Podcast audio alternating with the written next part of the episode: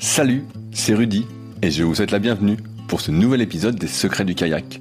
Le but de ce podcast est de vous partager ma passion du kayak de course en ligne et de partir à la rencontre des champions. Qui sont-ils et que font-ils pour performer au plus haut niveau? Aujourd'hui, c'est un podcast un peu spécial car j'interviewe Nicolas Lambert, spécialiste du surski. Vice-champion d'Europe de la discipline, est également entraîneur au club du Gros du Roi. Comment a-t-il commencé le kayak? Qu'est-ce que le surski? Comment s'organise-t-il? Sont autant de sujets que nous avons abordés. J'espère donc que l'épisode vous plaira. Je vous laisse maintenant découvrir Nicolas et ses secrets. Salut Nico, comment vas-tu aujourd'hui? Salut Rudy, tout va bien. Je suis au Gros du Roi, il fait beau, euh, comme tout le temps. Bah, c'est ce que j'allais dire et j'ai l'impression que le, Gros du Roi, c'est un lieu euh, privilégié pour faire euh, des stages en termes de course en ligne? Oui, en termes de course en ligne. Après, c'est l'avantage qu'on a, c'est qu'on a un, site, le club qui est, qui est placé sur les canaux et à un kilomètre de la mer. Donc, on a l'opportunité et la chance de pouvoir faire les, deux milieux de pratique, que ce soit la course à ligne et la mer. Et on a, on a la chance aussi d'avoir deux boucles de 15 et de 20 km qui sont sur les canaux et sans portage. Donc euh, voilà, ça c'est un réel atout pour le site. Il fait souvent soleil, il fait quelques fois du vent, mais on arrive toujours à avoir un, endroit pour s'abriter et faire les séances qu'on veut. Et quelle, température il fait en hiver Si jamais je voulais venir en hiver, quelle température il fait? Ah, Plus ou moins 10. Ok, ah ouais, ça va alors. Ah ouais, ça va. Euh, aujourd'hui, bah, comme je te l'ai dit, c'est le premier podcast où on va parler surtout euh, de surfing, même, même, si on va parler un peu de course en ligne.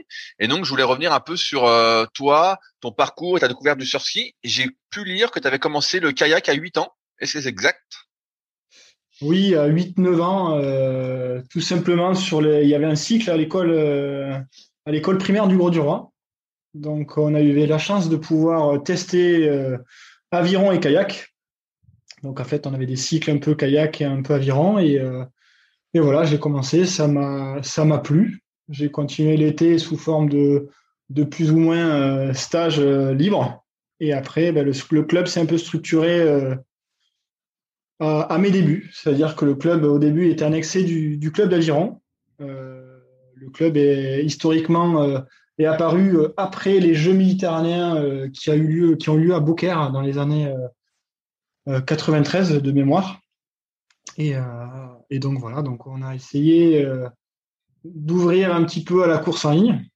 Et après, il y a d'autres disciplines qui sont arrivées, des, disciplines un peu plus jeunes comme l'Océan Racing. Euh, et, je suis content d'être le premier d'ailleurs à, ouvrir ce, podcast un peu euh, autre que la course à ligne, même si, euh, même si j'ai quelque chose à raconter aussi en course à ligne. Quand tu as commencé le kayak, ça existait déjà l'Océan Racing? Alors en France, non. Ça, ça n'existait pas. Alors il y avait, des, il y avait son, son dérivé un peu français, c'était, on appelait ça les, les marathons. Donc c'était des, systèmes euh, de course sous forme de triangle. On faisait un, voire deux, voire trois tours en fonction des, catégories d'âge. Euh, on faisait forcément un bord de côté, un bord de travers et peut-être un bord de, surf. Euh, la discipline est originaire de, l'hémisphère sud, plus précisément Afrique du Sud et, et, Australie. Donc eux, ils ont, ils ont au moins 20 ans d'avance sur nous. C'est pour ça que Niveau international, ben, ils sont encore devant nous, mais ça, on se rapproche petit à petit. Mais euh, voilà, moi, les premières courses que j'ai faites en, kayak de mer, c'était en 98 où, euh, où il y avait les systèmes de Coupe de France.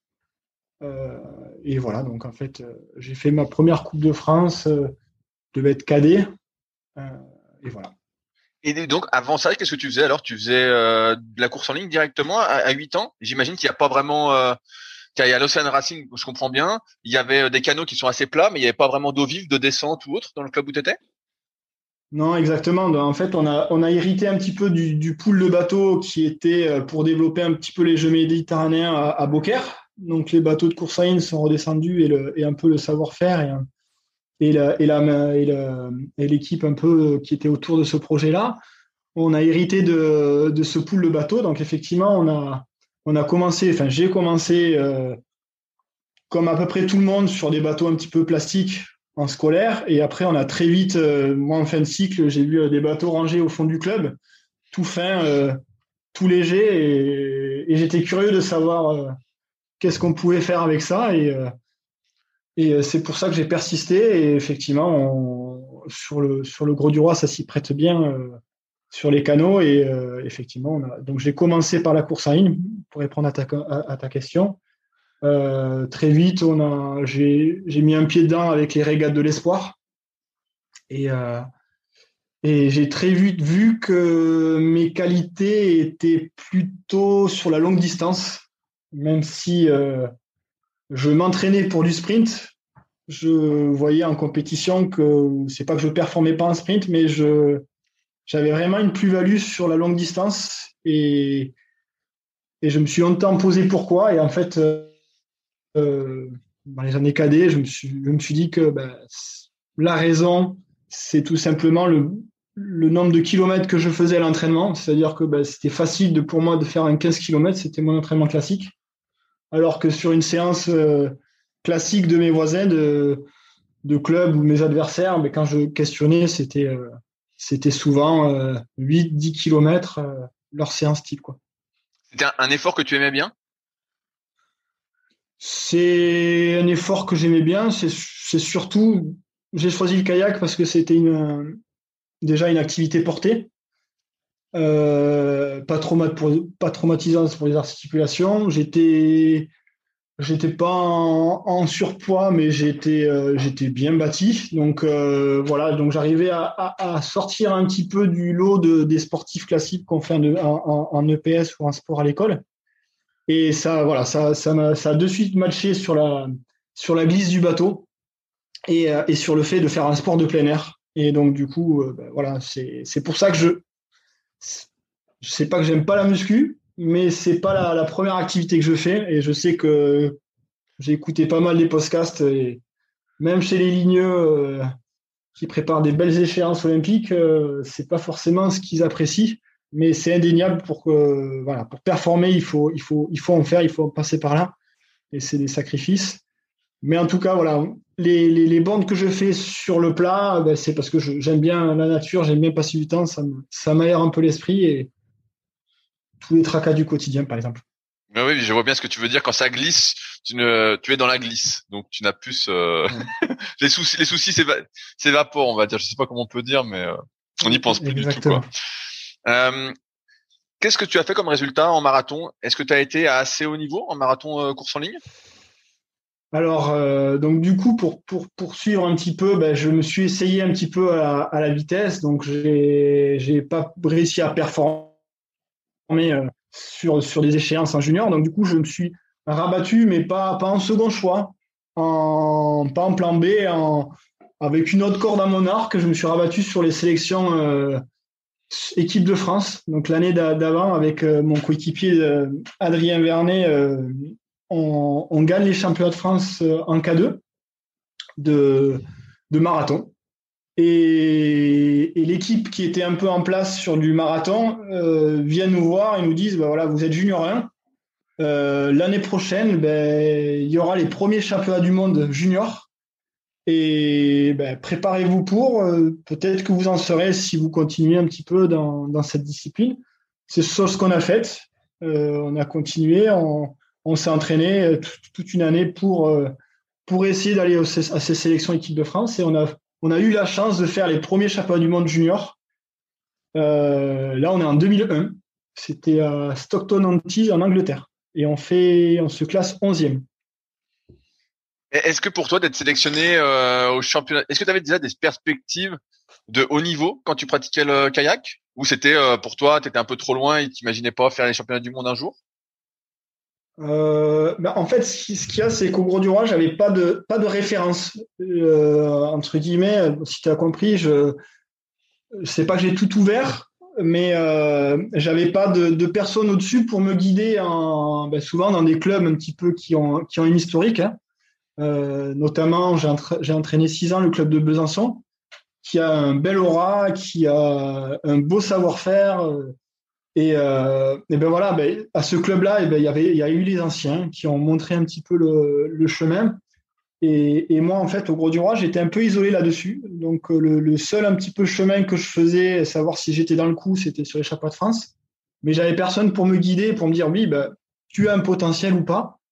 Donc, bah, je donnais mon mieux que je pouvais à chaque fois. Et, et ça matchait ou ça matchait pas. Mais en tout cas, ça m'a toujours donné envie d'essayer de, voir où je pouvais aller, repousser mes limites. Et, c'était un peu le, fil conducteur de, de que gagner des médailles, parce que bon, souvent quand on est jeune, gagner une médaille, ça, ça valorise, mais c'était, surtout donner le meilleur de moi-même et, voir ce que ça, allait faire. Et, euh, voilà. Et après, ben, effectivement, j'ai, fait mes premières compétitions euh, internationales. Et là, j'ai vu que ben, finalement, ben, j'étais pas si à la ramasse que ça sur la longue distance. Je me suis dit, ben, allez, on va essayer de continuer. quoi. Est-ce que finir 11e au championnat du monde, c'était une réussite pour toi et ton partenaire? Ben oui, parce que déjà c'était c'était une conclusion de alors c'était voilà du travail qu'on avait accompli. Alors après pareil, on est on avait on avait aucune référence parce que le marathon était un peu nouveau était nouveau en junior. Donc, on ne savait pas, on tâtonnait un petit peu. Euh, et, là aussi, j'ai un peu ouvert le, on a ouvert le bal. Et après, ben, c'est, on a des personnes de, renom comme, euh, comme Cyril Carré, comme euh, Étienne Hubert, et qui ont montré que ben, la voie en junior était belle et qu'après, ça fait des beaux athlètes et, et, des belles performances par la suite. Comment tu as évolué en... Euh, oui, pendant je disais comment tu as évolué ensuite, vu que tu avais fait 11e au championnat du monde junior, est-ce que tu t'es dit euh, bah, je vais continuer dans le marathon euh, tu avais déjà en tête cette idée du surf ski Alors, pour, euh, pour être franc avec, avec toi, j'avais un gros problème en marathon que j'ai solutionné hein. depuis, c'est que j'étais favorable aux, crampes. C'est-à-dire que malgré tous mes efforts d'alimentation, d'hydratation, etc., ça passait quand je donnais un effort à fond sur, euh, sur une vingtaine de kilomètres. Et après, ben, je, je survivais, entre guillemets, sur les cinq derniers kilomètres pour finir le marathon. Alors à l'époque, c'était 20, 25 kilomètres sur des formats championnats du monde en, junior. Et, euh, et je, quand je suis passé senior, je ne me voyais pas passer cette marche-là. C'est-à-dire ben, qu'il fallait rajouter 10 euh, bornes de plus avec des crampes. Donc, euh, parce que ben, c'était en senior, c'était 30-35 bornes. Je m'y suis essayé. Euh, l'année d'après, quand j'étais senior, j'ai fait les, les, piges équipe de France. Je dois faire deuxième. Je crois que c'était sur, la, sur un marathon sur la Dordogne. Alors, euh, à l'époque, on pouvait soit se sélectionner en K1, soit en K2. Mais en K1, je fais deuxième des années-lumière du premier avec des crampes, avec, en me disant, mais non, c'est pas, c'est pas ce que je veux faire, c'est pas une façon de courir qui, me plaît, la souffrance. Euh, je reviendrai si j'en ai les capacités et si, si je résous ce problème-là. Donc, euh, et en même temps, en parallèle, il y avait une discipline qui naissait, qui m'ouvrait ses portes, qui était ben, l'Océan Racing, et c'est un peu le pourquoi ben, j'ai toujours essayé d'être un peu dans les, dans les deux disciplines, marathon et Océan Racing, mais c'est vrai que j'ai laissé un peu tomber, pas tomber, mais je me suis éloigné du marathon parce que la distance n'était pas compatible avec mon, ma façon de courir de l'époque.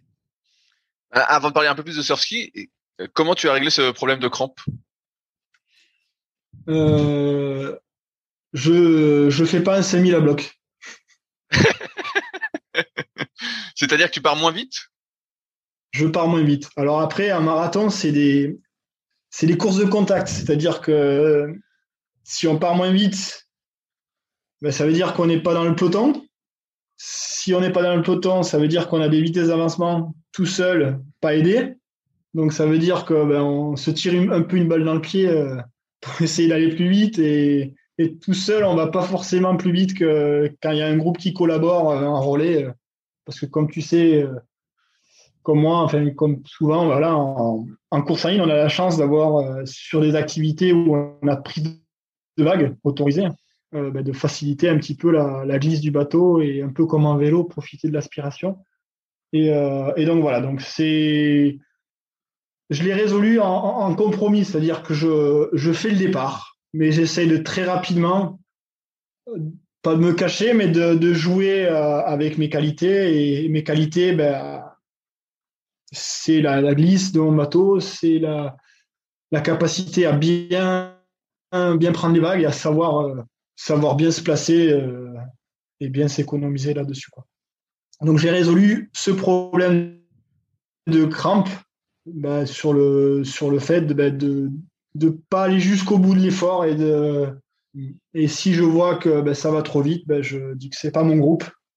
J'accepte juste d'aller à peine un peu plus vite de mes capacités, mais pas au-delà pour exploser. J'aime bien. Euh, alors c'est, je crois que c'est Romain Marco dans un podcast qui disait je, je, cours en négatif speed ou j'aime bien cette façon de courir. Je sais plus qui l'avait dit, mais euh, longtemps ça a été un de mes fils conducteurs. C'est-à-dire que je préférais être le, la personne qui rattrape que se faire rattraper. Et euh, maintenant, j'arrive à. Enfin, ça m'est égal. J'arrive à gérer les deux, les deux formats euh, et envoyer du train pour pas être rattrapé ou envoyer du train pour, pour rattraper ou collaborer avec ceux qui, qui sont des alliés de circonstance, on va dire. Comment elle se passe alors cette découverte euh, du, du surski à, ce moment-là? Est-ce que tu sais déjà euh, quel bateau acheter, qu'est-ce qu'il faut faire, ou tu te jettes en mer et puis tu vois comment ça se passe? Alors, euh, on a tâtonné beaucoup avec les bateaux. Alors, au début, les bateaux, pour, pour te donner une ordre d'idée, pour donner une ordre d'idée aux auditeurs, c'était des bateaux qui ressemblaient à des bateaux de descente. grossièrement, avec un gouvernail derrière. Alors souvent, ce gouvernail il était soit relevable, soit, soit en dessous. Est souvent en relevable pour des, départs plages, donc ça, ça, rendait le bateau pas forcément euh, directeur au surf. Donc c'est pas c'est pas des bateaux qui qui une fois l'arrivée des surf skis euh, sont arrivés en France, ben, qui sont restés, qui ont persisté. Donc euh, en gros, ben, avant les années 2000, c'était des bateaux qui, qui, étaient pontés, donc des bateaux un peu comme des descentes ou des, des courses en ligne gros volume. Euh, et, après les années 2001, euh, en gros, les, les, les sont apparus en France et progressivement, fait le ménage sur les autres types de bateaux parce que ben, plus sécuritaire, parce que c'est des bateaux qui sont auto-videurs. Donc, si on tombe en mer, ben, voilà, savoir que si on tombe en mer, le, bord, ben, il est des fois souvent loin, il peut être à 2 km. Donc, en course en ligne, en bateau de descente ou en slalom, on peut, on peut tomber à l'eau et, revenir sur le bord à la nage. Là, si on tombe à l'eau, ben, la nage, il faut, il faut revenir à 2 km. Ça commence un peu être long. Quoi. Donc, il faut trouver d'autres alternatives et savoir remonter dans son bateau coûte que coûte. Et, donc, comment tu as commencé Alors, tu te souviens de ta première séance de surf ski ou pas? Quand tu as été en mer, euh, voir ce qui s'est passé? Alors, alors, si je prends mes premières séances en mer, ce que j'aimais pas, c'était le, avoir les sables, le sable partout dans l'acaciage qui, qui, qui frottait, qui en plus avec les, les, les bateaux tout nouveaux, enfin tous les, anciens bateaux justement où il y avait de la fibre qui grattait. Euh, après, ben, on est arrivé sur, ces fameux bateaux un peu pontés. Euh, ben, ça, on va dire ça a été une transition et heureusement qu'elle s'est fait vite parce que sinon je serais pas resté dans l'activité. Euh, je serais resté focus sur la course en ligne. Et, ces bateaux qui sont arrivés dans les années 2001, les surfskis, ben voilà, de suite, euh, un gros potentiel du bateau, un gros potentiel de, au surf. Sauf que le potentiel sur le format français, ben, il, était, il était tronqué puisque sur les courses, on avait qu'un tiers de fun, on va dire, puisqu'on n'avait qu'un seul bord en surf euh, sur le tiers du parcours. Donc mes premières compétitions, deux, deux marathons ont été au Gros du Roi euh, sur une Coupe de France en 2000, euh, ah non, 98. Après, on a eu, on a organisé Chapeaux de France en 2000, euh, toujours au Gros du Roi. Donc en fait, mon club a été facilitateur sur le sur le fait qu'on a un peu ouvert avec les clubs un peu comme Cherbourg et, et Brest sur les sur le fait d'organiser des courses donc, euh, bah, naturellement, ben, on, s'est engagé sur, sur ce format de course qui était tout nouveau pour nous. Euh, en 2000, sur les championnats de France à la maison, je dois faire, euh, je dois faire deuxième en, en comment s'appelle en, junior, parce que les catégories n'existaient pas en cadet encore. Donc en junior, sur mon année de junior 1 et, je me prends, je me rappelle, 7 minutes par, par Benoît Leroux, qui était de ma génération et qu'on a, on a, suivi le, on a ouvert un petit peu l'Océan Racing ensemble, un petit peu, on a fait nos premiers pas ensemble sur l'Océan Racing. Et lui avait, avait un, surski, donc les premiers surskis, euh, voilà, en gros, le, premier junior et le premier senior qui était Franck Fifis euh, avaient gagné Chapas de France au Gros du Roi en surski. L'année d'après, Chapas de France, je, je me suis dit, ben, je ne vais pas forcément les faire tant que j'ai pas de sortie parce que je vais pas me faire plaisir. Donc j'ai fait l'impasse sur mon année de junior 2 et je suis revenu en senior 1 pour faire euh, deuxième à, deux secondes du, du premier qui était Gaëtan Séné. Donc pour une première année de senior 1, je me dis euh, ben, c'est pas mal euh, et on va persister là-dedans et, et, on, et, on, va voir ce que ça donne. Donc du c'est ce que, ce que j'ai fait. Tout à l'heure, tu disais que euh, bah, dans ton club, tu étais un peu, t'avais pas vraiment euh, d'entraîneur, c'était pas très structuré pour la course en ligne, pour s'entraîner euh, dans tes jeunes années. En surski, qui était une discipline nouvelle, comment comment ça se passait l'entraînement Est-ce que c'était, bah, j'imagine, c'était encore pire parce que là, il y avait vraiment pas de, il y avait personne qui avait d'infos entre guillemets. Comment ça se passait pour ton entraînement? Alors j'ai eu j'ai eu beaucoup d'entraîneurs mais voilà, chaque année, en gros, je perdais un entraîneur. En fait, ça se chevauchait, etc. Donc, euh, c'était des CDD ou des CDI qui, voilà. Donc, euh, euh, je faisais moi principalement mes, entraînements en, course en ligne. Donc, en, gros, et c'est ce que je fais encore actuellement, c'est-à-dire que l'hiver, je navigue en course en ligne et, et l'été, je navigue en surski. Et avec la plus-value de dire quand il y a une opportunité de belle navigation, c'est-à-dire avec des, belles conditions de surf et de downwind. Donc le downwind, pour ceux qui ne savent pas, c'est une navigation au portant. On part d'un point A pour arriver à un point B avec les forces des, éléments dans le dos favorables. Donc alors ça peut être le courant, ça peut être les vagues, la mer de vent, voilà un petit peu tous ces éléments. Donc, euh, donc voilà comment je navigue et comment je naviguais quand j'étais plus jeune. Voilà, c'était essentiellement l'hiver, euh, on faisait euh, on faisait de la course en ligne et l'été, juillet, août, euh, pour se changer les idées, on, faisait de la mer. Voilà un petit peu le, type d'entraînement. Alors après, c'était c'était pas forcément avec de la rigueur, la rigueur que je peux avoir maintenant. C'était un petit peu au tâton et c'était essayer de retranscrire ce que je faisais en course en ligne, mais avec avec un élément différent euh, qui, qui, qui était la mer.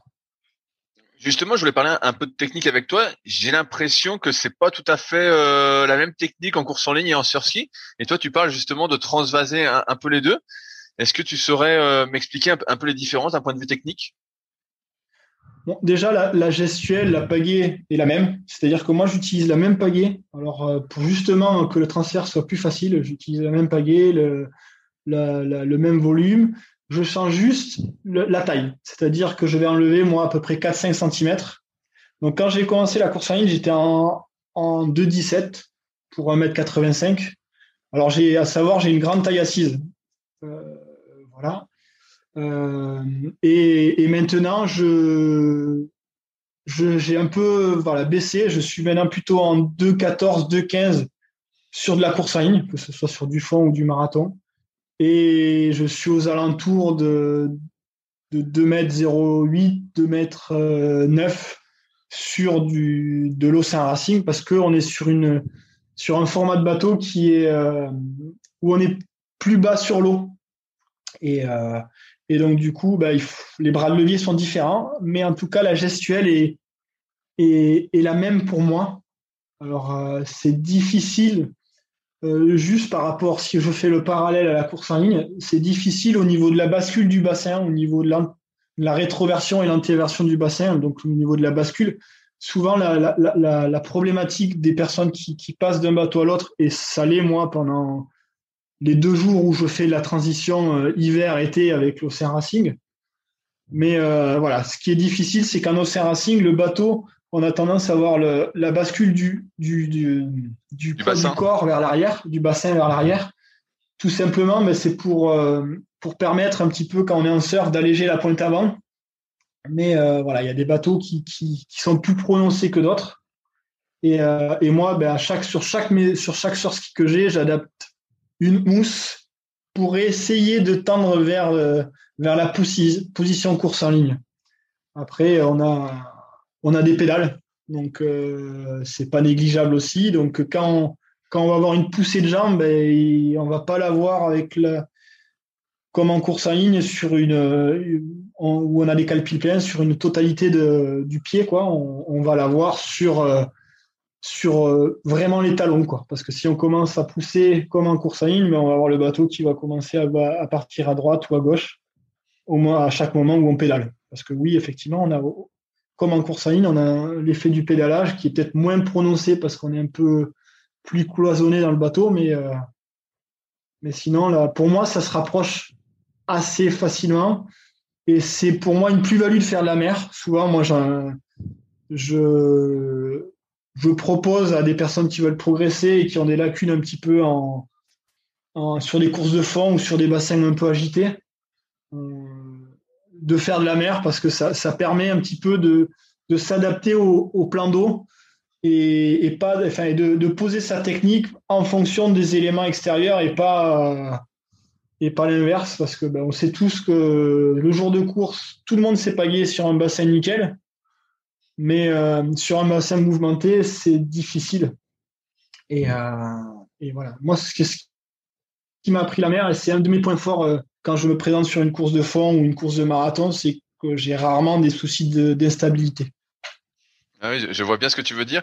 Est-ce que pour toi, tu as, euh, tu disais dans le bateau de, dans le surski, on est un peu plus cloisonné. Est-ce que tu as quand même de la rotation euh, oui. alors, alors, la rotation, voilà, elle, est, elle y est, mais moins importante. Bon, déjà, on, a, tu as, enfin, vous avez évoqué les sièges tournants, ça c'est impossible. Euh, on peut pas, on pourrait pas euh, on pourrait pas adapter ou ça serait trop difficile avec les, mouvements parasites du, plan d'eau d'avoir un siège tournant. Euh, on a peu de glisse parce que ben, moi souvent, enfin de, glisse au niveau des fesses. Donc en fait la rotation, enfin la, rotation et le pédalage est plus limité qu'en course en ligne. On va dire que en course en ligne, on peut des fois avoir des poussées complètes de jambes, c'est-à-dire tendre la, quasiment la jambe quand je vais pousser à droite, la jambe droite, et quand je vais pédaler à, euh, et, faire mon appui à gauche, ben, tendre ma jambe gauche pour enclencher ma rotation du, bassin et du coup enclencher toute ma gestuelle euh, générale de, mon haut du corps. Ben, ça, on va pas forcément pouvoir le faire en, en Océan Racing de, de, pouvoir justement ben, d'avoir cette rotation complète. Quoi. Parce que, ben, les, à savoir, le cockpit du bateau, ben, on, a, on va avoir les mollets qui vont toucher euh, parce que ben, voilà, tu sais, euh, comme moi, comment est fait euh, la plupart des surf skis, c'est-à-dire qu'il y a un, rebord qui, qui, remonte un petit peu sous les, sous les mollets pour justement, si on prend une, une bassine dans le jargon au Racing, c'est-à-dire qu'on va, on va prendre une vague et on va remplir le bateau. Donc, les constructeurs ont, ont essayé de boucher le maximum de volume et donc, du coup, euh, ce qui ne permet pas la poussée complète des jambes. Je sais pas si tu vois ce que je veux dire. je, vois exactement ce que tu dire. Je vois que c'est bombé. Effectivement, euh, je vois que quand je suis dans mon surf ski, euh, si je veux tendre la jambe, je touche tout de suite ce, ce bombage. Je sais pas comment on peut dire. Oui, mais tu vois, c'est assez parlant, le, côté bombé. Ah oui, je, je vois exactement. Alors après, ça, ça, ça, pas que des défauts. C'est-à-dire que ça va donner des des, infos extérieures, c'est-à-dire qu'on va pouvoir euh, tenir le bateau aussi, euh, avoir d'autres infos que seulement par les fesses. C'est-à-dire que en course en ligne, les infos qu'on donne au bateau, c'est les talons, les pointes des pieds et les fesses. Là, on va avoir les, hanches. Alors souvent même en course en ligne, il y a des personnes qui naviguent avec des cales hanches. Euh, mais voilà, on va en, Océan Racing, on va pouvoir avoir d'autres éléments qui sont les hanches, qui vont être le, les ischios, qui vont être les mollets, qui vont pouvoir donner un petit peu ce retour d'infos et, et, et, permettre aussi à, à, tenir un peu plus le bateau facilement dans les, dans les éléments euh, grossissants. J'ai une question qui, qui, me vient euh, un peu personnelle. Est-ce que dans son surski, il faut être vraiment calé de chaque côté? Ou est-ce qu'il faut quand même un peu de liberté Qu'est-ce que tu conseilles, toi? Moi, je j'aime bien avoir les infos, mais j'aime pas être dans un chausse-pied. Voilà, j'aime pas avoir besoin d'un chausse-pied pour, pour pouvoir embarquer dans mon bateau. Ben, parce que tout simplement, ben, le pédalage va faire que la rotation va amener des frottements au niveau des, ben, des cales hanches et que si, euh, si on est trop serré au bout d'un moment, ben, avec le sel, parce que ben, on évolue dans un milieu marin salé, euh, ben, de suite les, les, petites irritations vont prendre un peu leur importance et vont, euh, vont commencer à faire mal et devenir des plaies. Donc c'est pour ça qu'il faut, à mon avis, être calé, avoir des infos, mais pas, pas être voilà, pas être trop trop serré non plus. Alors après, on a des sangles comme en course en ligne qui, tiennent un petit peu le, les pieds. Donc là, pareil, on, va pouvoir tenir le bateau avec la sangle. Après, cette sangle-là, il faut pas qu'elle soit trop serrée parce que sur la plupart de nos départs, euh, il y a des jump starts à faire, c'est-à-dire qu'on part de la plage, alors soit on saute dans son bateau, soit on monte à cheval dans son bateau pour faire un départ plage. Et, si en plus on n'arrive pas à mettre la sangle de pied de suite dans le bateau parce qu'elle est trop serrée, ben on, perd de l'efficacité. Euh, en plus, on a le leash des fois qui peut être au milieu et qui peut encore plus parasiter. Donc euh, voilà, il faut, il faut trouver le juste milieu, mais je pense que voilà, il faut, il faut avoir des infos, mais pas, pas, pas, pas en extrême non plus. Est-ce que tu retrouves les mêmes sensations de glisse? Je vais donner un exemple sur du plat entre un bateau de course en ligne et un surski. J'ai l'impression, avec ma meilleure expérience, que le surski a plus de mal à démarrer, mais qu'ensuite il glisse mieux. Est-ce que tu as cette sensation ou c'est moi qui euh, perds la tête?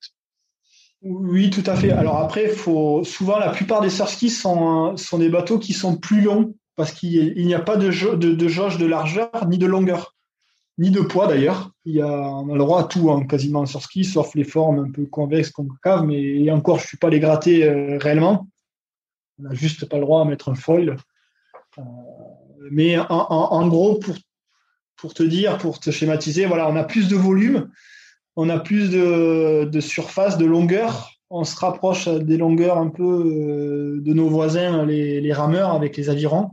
Donc, on a des, bateaux qui, on va dire, en inertie sont, euh, sont performants. Euh, en temps de réaction, ben, le fait qu'ils ont quand même un peu plus de volume pour être plus porteurs sur les éléments un peu marins, euh, ben, le fait, ben, c'est que ben, ils sont moins réactifs que les, bateaux de course en ligne. ils vont peut-être avoir des vitesses instantanées moins, moins hautes, mais en tout cas, sur des vitesses de train, c'est très économe et et moi, je vois quasiment pas la différence.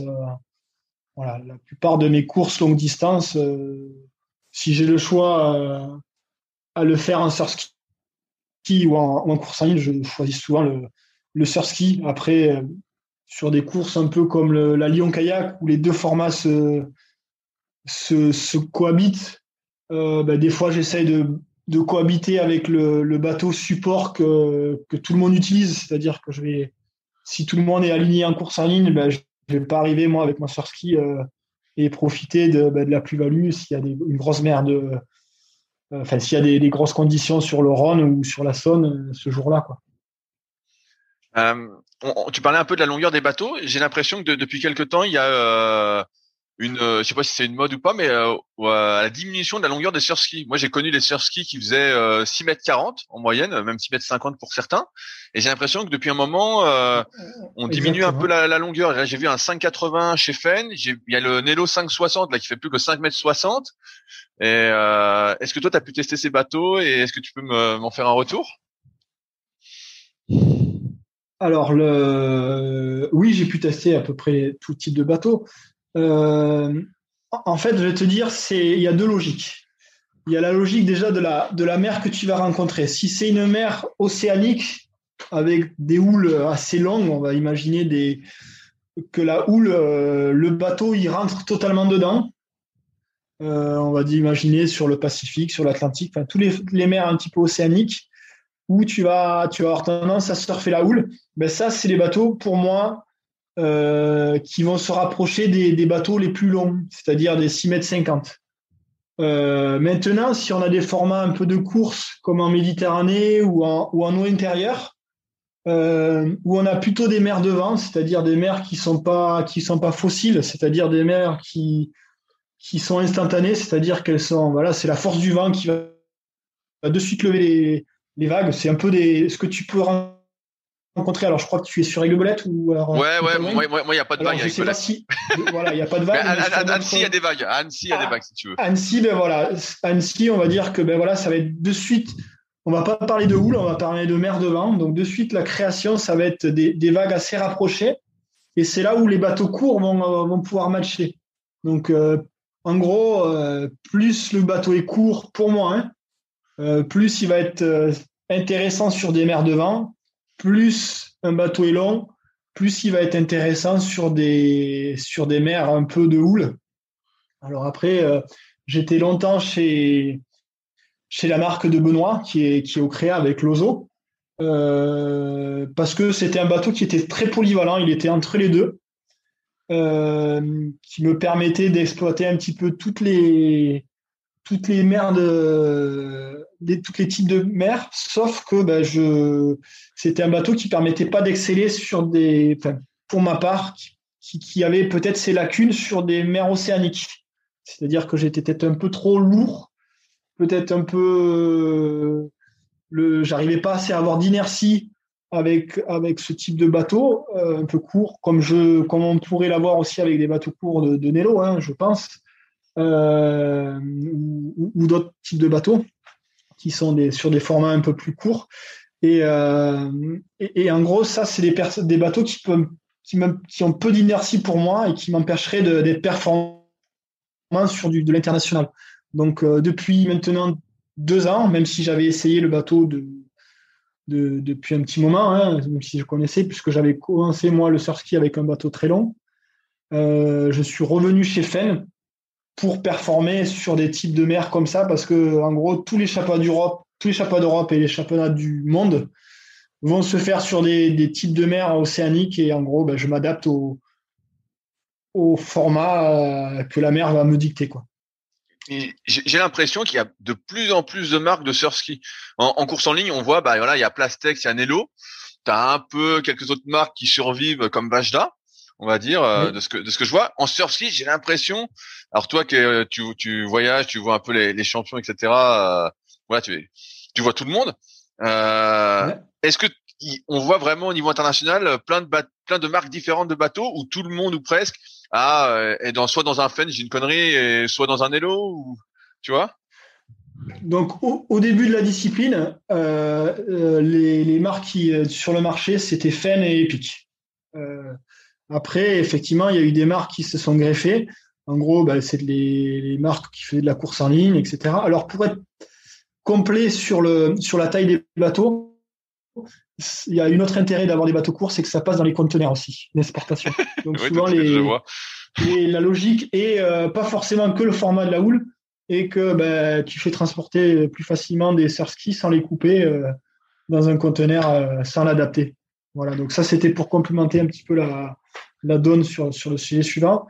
Mais oui, effectivement, les, je pense que si on regarde, si tout le monde on regarde la carte du monde, on s'aperçoit qu'il y a plus de, de mers que de rivières ou que de plans d'eau calmes, ou que, ben, que les pays, entre guillemets, peuvent, euh, au niveau de l'universalité du, sport, peuvent, euh, peuvent, être, amenés à faire de la mer. Donc, euh, je pense que les, constructeurs de bateaux, ben, je pense qu'ils sont dans cette mouvance, c'est-à-dire qu'ils voient que on peut en faire partout. Hein. C'est-à-dire que le surf ski, euh, pour, pour, être, euh, pour être clair, on peut en faire en rivière, on peut en faire en mer, on peut en faire en eau calme. Comme je l'ai dit euh, tout à l'heure un peu dans l'intro, c'est que c'est des bateaux qui sont sécuritaires. quand on tombe à l'eau, il ne se remplit pas. Il, se vide quand, quand, on avance. Alors, il y a même des, des systèmes où, on peut cloisonner le, fait que la vidange se fasse ou pas. Donc l'hiver, par exemple, sur des, sur des Nélo ou, sur des, sur des épiques, ils ont des systèmes à clapper pour éviter que l'eau rentre dans le bateau. Mais euh, et on peut en, mer l'ouvrir. Après, euh, on reste les fesses au, sec rarement très longtemps. Donc pour moi, ça n'a aucune difficulté que uniquement sur l'embarcation, sur l'embarquement. Mais oui, il y a beaucoup de marques qui se. Et c'est difficile des fois de faire le tri, de, de dire tiens, est-ce qu'un bateau est plus performant que l'autre? Moi, je reste persuadé, mais euh, ça, ça sera peut-être dans une. ça sera pas forcément pour moi, mais je reste persuadé que pour faire du haut niveau, il faut peut-être euh, avoir plusieurs bateaux. Dire un, bateau court et un bateau long, peut-être un bateau intermédiaire, mais euh, un peu comme sur des formats de slalom. Hein. Je sais que sur des formats de slalom ou de descente, ça arrive qu'ils fabriquent des générations de bateaux parce qu'ils savent que le Chapat du Monde, peut-être qu'il va être à Bourg-Saint-Maurice ou va être sur un bassin plus porteur, plus volumineux. Et euh, alors voilà, c'est une discipline un peu nouvelle, l'Océan Racing, alors pas si nouvelle maintenant que ça. Et, euh, je pense que oui, euh, peut-être que l'avenir nous dira qu'il faudra peut-être avoir plusieurs bateaux en fonction des conditions. Mais en tout cas, ce qui est sûr, c'est qu'un bateau polyvalent, et la plupart des sorties qui le sont, est intéressant. Ouais, j'ai l'impression que c'est hyper difficile de s'y retrouver. Euh, moi, quand j'ai commencé, j'avais un vendeur qui s'appelait M5 France à côté d'Annecy. Et donc lui, il faisait la marque Vajda. Donc euh, moi, j'ai commencé en Vajda, le surski, donc je suis toujours en Vajda. Parce que je me dis bon bah ça me, je me sens à l'aise dedans. Mais euh, c'est vrai qu'aujourd'hui, là, je suis tombé encore sur, euh, je sais plus, une chaîne YouTube récemment, la marque Vaha. Donc à la base, qui fait des Vaha et qui maintenant fait des surski. donc là, tu disais Epic, bah pareil, j'ai un Epic aussi. Euh, j'ai l'impression que ça, là il y a Nelo bah, qui s'y est mis euh, il y a pas pas si longtemps, enfin bon, ça fait un moment, mais pareil au surski. Il y a Allwave aussi, il y a Plastex là qu'on a sorti un, j'ai vu aussi. On se dit. Je pense qu'il y a euh, tous les constructeurs qui s'y sont mis. Après, comme je te dis, c'est difficile à, faire son choix. Alors euh, moi, je suis tendance à raisonner. Qu'est-ce qu'on a au pied de la porte ben, Toi, tu avais Vajda à un moment donné sur Annecy, c'est pour ça que tu es passé sur Vajda. Euh, je pense que pour commencer, tout ce qui est bon. Après, c'est ce qu'on veut en faire. C'est-à-dire que ben, moi, j'avais euh, personnellement essayé le d'âge. Je trouvais très performant sur le plat. Euh, assez, assez similaire d'un course en ligne en termes d'instabilité, en termes de. Mais par contre, c'était un bateau qui au surf n'avait pas de qualité ou très peu. Donc, euh, j'avais, j'avais pas conclu l'essai. Après, je, j'ai des parcours type d'entraînement et, en gros, il y a la sensation quand j'essaye un bateau, mais des fois elle est tronquée euh, parce que bah, des fois on trouve que la, sensation est bonne et finalement la vitesse n'est pas là. Donc en gros, quand j'ai des doutes, je me fais prêter les bateaux et je fais, j'ai des parcours talons, je les fais deux fois dans la foulée, à peu près à allure, euh, pas soutenue, mais quand même bien pour pouvoir réaliser deux, deux prestations qui sont assez similaires. Et généralement, c'est ce qui fait la différence euh, quand j'ai des doutes. J'ai quand même l'impression que le surf ski, comme on est plus bas, et comme tu dis, on a plus de points de contact, est quand même beaucoup plus stable que le, le course en ligne. Toi qui es entraîneur, j'imagine que tu vas me confirmer ça. Alors oui et non. Oui maintenant, pas au début. Au début, les premiers surf skis que j'ai utilisés, qui étaient euh, les surf skis, euh, bah, c'était des, en gros, j'utilisais les skis de la marque Fen qui, qui devait être le Millennium. Ben, pour moi, c'était quasiment aussi instable qu'un course en ligne. Donc, euh, heureusement qu'on a fait des progrès là-dessus parce que sinon, je vois pas comment on aurait pu s'éclater dans les mers un peu engagées. Euh.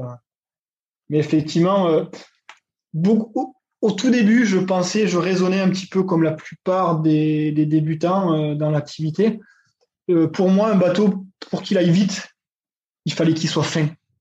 Parce que pour moi, il fallait qu'il soit effilé, qu'il pénètre bien l'eau, etc.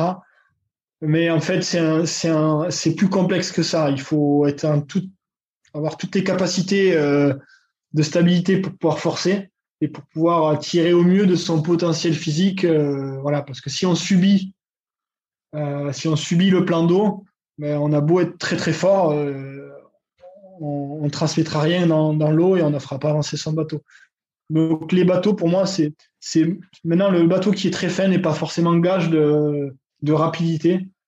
Euh, après, il y a, d'autres infos qui rentrent en, en, cause. Euh, c'est l'histoire de volume. C'est-à-dire que où le volume est réparti dans le bateau. C'est-à-dire que moi, j'ai tendance à faire, enfin, à croire que le volume il est intéressant derrière soi c'est des fois c'est ce qui va être important avec le au niveau des surfs. C'est là où, où, la vague va pouvoir prendre appui. Et, et, après, il peut être effilé, pas trop pour pas trop enfourner non plus la pointe avant. Mais voilà, c'est un jeu de, c'est un jeu complexe entre où je mets le volume pour pas que mon bateau enfourne, euh, où je le mets pour qu'il puisse surfer et, euh, où je le mets pour que le bateau soit quand même assez stable. Euh. Donc voilà, toutes ces composantes. Et après, ben, en plus, ben, il y a la longueur qui joue en jeu, il y y a la largeur. Donc c'est, c'est pour ça qu'il y a une multitude de surf skis, une multitude de possibilités. Et je pense que trouver la chaussure à son pied, c'est possible, mais il faut y passer du temps. Mais pour moi, il faut, arrêter de, voilà, il faut, à un moment donné, il faut, arrêter de trop passer du temps et, si, on trouve une belle occasion, ben, on se lance dans le surski et après, à un moment donné, euh, quand on commence à, à y voir plus clair, ben, on, on s'oriente vers des, bateaux qui soient un peu plus performants et surtout en fonction de, ce qu'on recherche, savoir si on veut naviguer sur la rivière, si on veut naviguer sur des lacs, si on veut naviguer sur la mer. Oui, mais c'est exactement ce que, j'ai fait parce que quand je cherchais à acheter des, des surskis, euh, au début, je, louais et quand j'ai voulu acheter, ben, en fait, j'allais sur le Bon Coin. Je connaissais pas le, le groupe Petites Annonces Canoë Kayak sur euh, Facebook et donc en fait, ben, je prenais ce qu'il y avait. En fait, euh, je tapais surski, puis je disais bon bah il y a ça de dispo, allez, c'est pas très loin, j'y vais. Et puis après le deuxième pareil, le troisième pareil. Tu prends ce qu'il y a au début. Souvent voilà, les, les premiers c'est top, mais souvent s'ils sont à vendre, c'est que c'est que soit la personne ne tenait pas dans le bateau et l'a vendu, soit ben, il est passé sur, sur un bateau, voilà, ça a été son bateau de transition, on va dire. Et ben, ce bateau de transition, il va servir à, à une autre personne et que ben, l'autre personne, elle va, elle va pouvoir partir sur un bateau un peu plus performant. Et, euh, mais voilà, enfin, c'est, c'est, c'est, un des conseils. Après, l'autre conseil, c'est surtout pas prendre un bateau instable pour commencer. Euh, oui, j'ai l'impression. Je voyais une interview la fois de Oscar, euh, j'ai plus son, nom de famille, j'ai peur de l'écorcher. Voilà, qui, qui, disait justement euh, stabilité avant euh, avant les habilités. Et je trouvais ça assez intéressant parce que c'est vrai qu'on a toujours tendance, comme tu le disais tout à l'heure, à vouloir le bateau le plus fin en disant qu'il va glisser plus. Et des fois, t'es es tellement instable que tu patauges. Ça, c'est une bêtise. Voilà, ça c'est une des premières bêtises à faire et effectivement, il faut pouvoir utiliser son bateau au maximum de ses capacités, pas des capacités du bateau. Parce que, ben oui, effectivement, un bateau fin, moi, si j'utilise, je vais pouvoir l'amener au bout euh, de ses capacités. Mais peut-être qu'une autre personne qui débute, ben, elle va pas pouvoir explorer. Euh, voilà, c'est comme quand on a un GPS avec plusieurs fonctions. Euh, si on n'utilise que le chrono, ben, ça sert à rien. Il faut avoir juste un chrono. Alors que si on sait utiliser toutes les fonctions de son GPS, euh, la trace, euh, la direction, la vitesse instantanée, la vitesse au mille. Ben ça, c'est les. Voilà, on va utiliser pleinement euh, son GPS. Et non, il montre, et, c'est à peu près le parallèle que je peux faire aussi en surski. C'est-à-dire que si on peut pas utiliser tout le potentiel de son physique, vaut mieux, voilà, vaut mieux avoir un, bateau stable. Et, ça n'empêche pas de performer. Hein. Tu as cité Oscar Chalupski. Hein chaque année, souvent, j'ai pour habitude d'aller faire un, camp d'entraînement en, Guadeloupe parce que l'accueil est super, les conditions sont, sont, magnifiques. Euh, et il y a une course qui fait 50 km et une année, il s'est aligné en, en Elo 5, 5 10 en plastique. Ok, je vois, ouais, je vois le bateau. Euh, euh, voilà, et, et, sur 50 bornes, je n'y ai mis que 10 minutes. Alors euh, voilà, ça veut dire que c'est pas forcément le bateau, c'est pas qui fait avancer, c'est savoir lire les vagues, euh, parce que voilà, une fois que le bateau est lancé, c'est que de la lecture. Et, euh, et moi, des fois, ça m'arrive d'encadrer mes jeunes en bateau plastique pour pouvoir assurer une sécurité optimale, parce qu'en mer, là, on peut pas faire de radeau. C'est-à-dire que si on fait un radeau, les, ben, les vagues, on risque de trouer le bateau. Euh, et voilà, ben, des fois je le fais en plastique parce que les contacts se font moins, euh, plus facilement. Et, euh, donc voilà, j'arrive facilement une fois que le bateau est lancé à aller aussi vite que, mes jeunes parce que ben, y a le feeling, il y a le, y a le savoir-faire et la, compréhension du plan d'eau, le décodage du plan d'eau. Mais en tout cas, le bateau stable, permet de, de commencer en toute sécurité et, de commencer son apprentissage de, décodage de, de plan d'eau. Normalement, de ce que je comprends euh, dans le kayak, la lecture du plan d'eau, c'est plus un truc qui est euh, utilisé en, slalom ou, en descente. Toi, est-ce que tu as quand même fait du slalom et de la descente ou tu as vraiment tout appris euh, en pratiquant le, surf ski et, le marathon? Alors le slalom, j'en ai pas fait. J'en ai eu fait pour mon pour mon BE et mon BE, enfin pour mes, diplômes d'état. j'en ai voilà, ai fait en régional, niveau régional quand j'étais quand j'étais tout petit pour avoir un petit peu de polyvalence. Euh, de la descente, c'était plus ce qui me rapprochait un petit peu de la ligne. Alors, à savoir, quand j'ai commencé, on était le seul club de course en ligne dans le sud. Alors, quand je parle du sud, euh, c'est pas uniquement ma région. Donc, euh, si je voulais me confronter à des adversaires dans ma région et pas devoir voyager longtemps avec le camion, ben, je m'alignais en, en bateau de descente soit, soit sur le plat quand les courses étaient sur le plat, soit sur les rivières.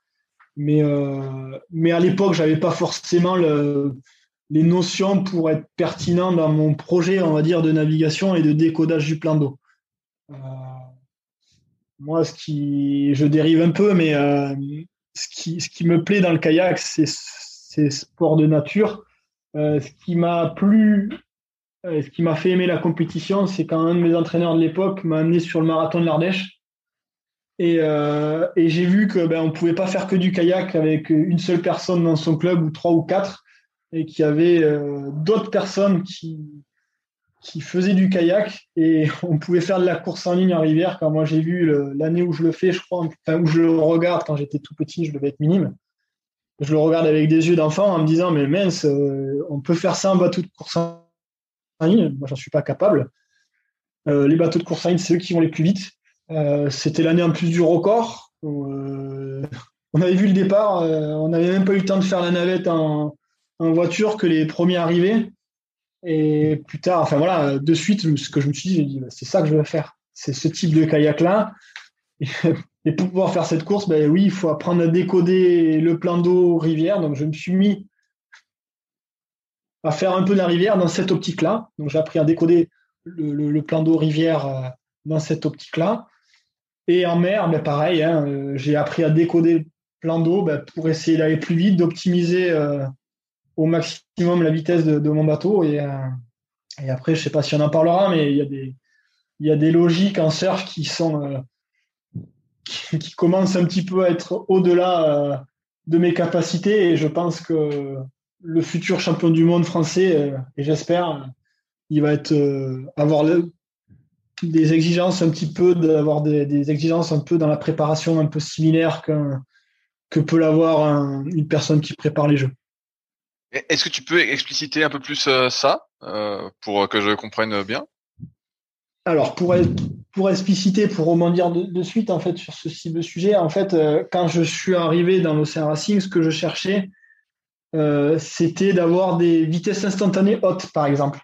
C'est-à-dire que j'étais gamin, j'avais mon GPS, j'essayais. Euh, le concours de l'entraînement, c'était la personne qui avait réussi à faire le surf le plus haut. C'est-à-dire, ben voilà, ouais, on a fait un surf à 20 km heure, à 25, enfin, je ne sais pas, je raconte des, bêtises peut-être.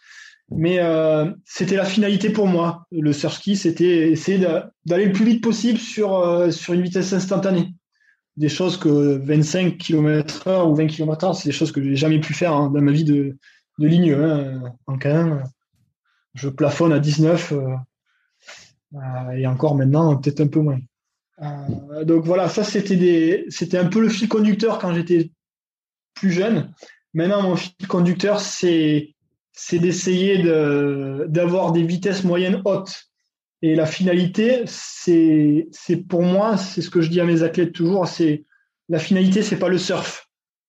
La finalité, c'est la continuité de la vitesse. C'est-à-dire que si pour aller à 25 km heure, on doit attendre la vague d'après et relancer un effort, relancer son bateau et que euh, le bateau a, perdu peut-être 15 km heure et repassé à 10 km heure, ben on va, au final, on va pas avoir une belle vitesse moyenne. Par contre, si on a soigné ces transitions, on s'est servi de, de l'inertie entre guillemets du surf, du potentiel qu'on a emmagasiné sur, sur cette vague, sur la houle, pour pouvoir créer de la survitesse et la garder, ben ça c'est intéressant. Pour moi, voilà, c'est il faut avoir une longueur d'avance. Si je si je prends de la survitesse et si je descends dans le surf, c'est pour aller doubler une vague.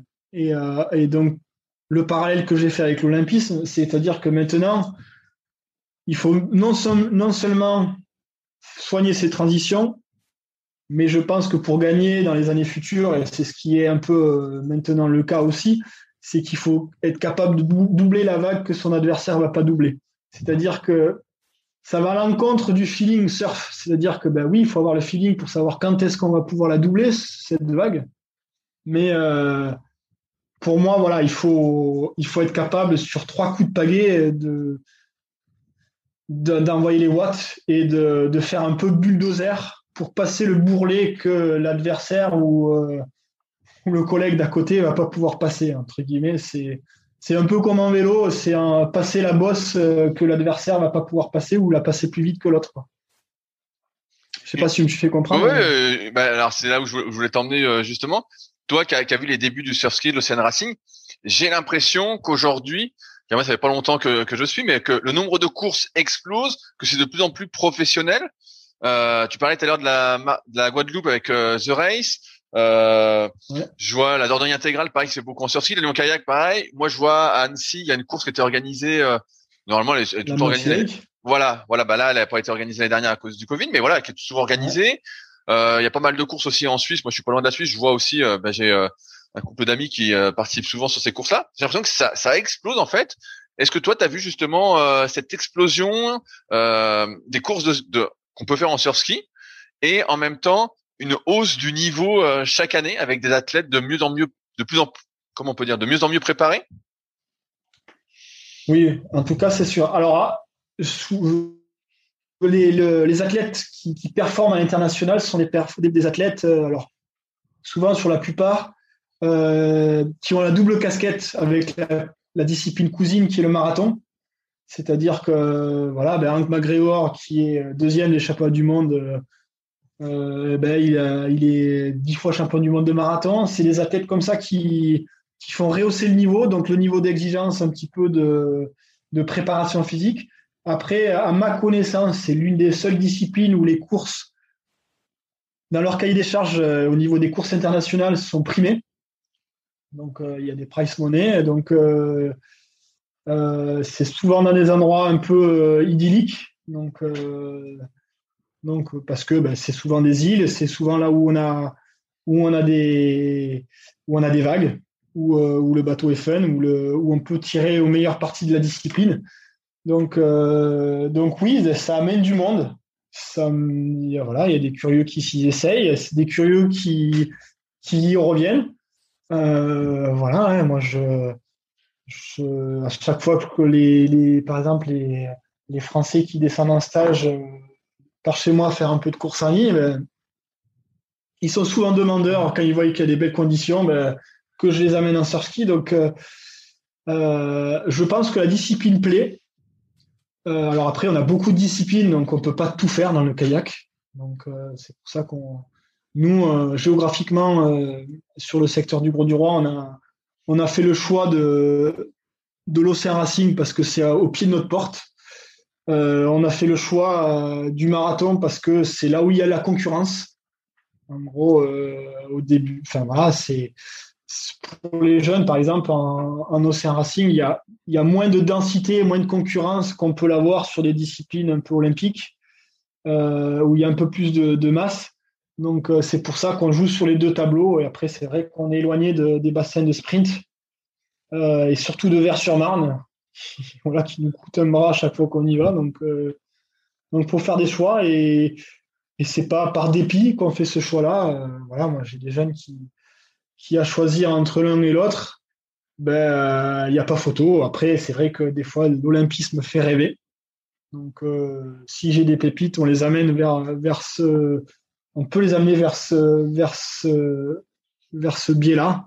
Mais euh, c'est vrai que elle plaît cette discipline, elle est un peu méconnue. Alors je suis content voilà, qu'on ait ce podcast j'espère que ça, ça fera venir des curieux. Et en tout cas, moi, j'ai à chaque fois plaisir de donner des conseils sur, cette discipline parce que ben, voilà, on, est, on a fait avancer les choses au niveau de la, commission nationale. On est, on des passionnés comme toi hein, et, euh, et, on est toujours content que la discipline grossisse.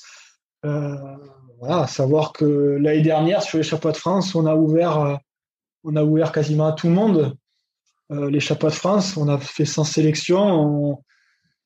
à savoir qu'une personne qui est en équipe de France, n'importe laquelle, elle est dans notre règlement, elle est sélectionnée d'office pour les chapeaux de France, en ayant une pagaie verte euh, mère maintenant au CR Racing.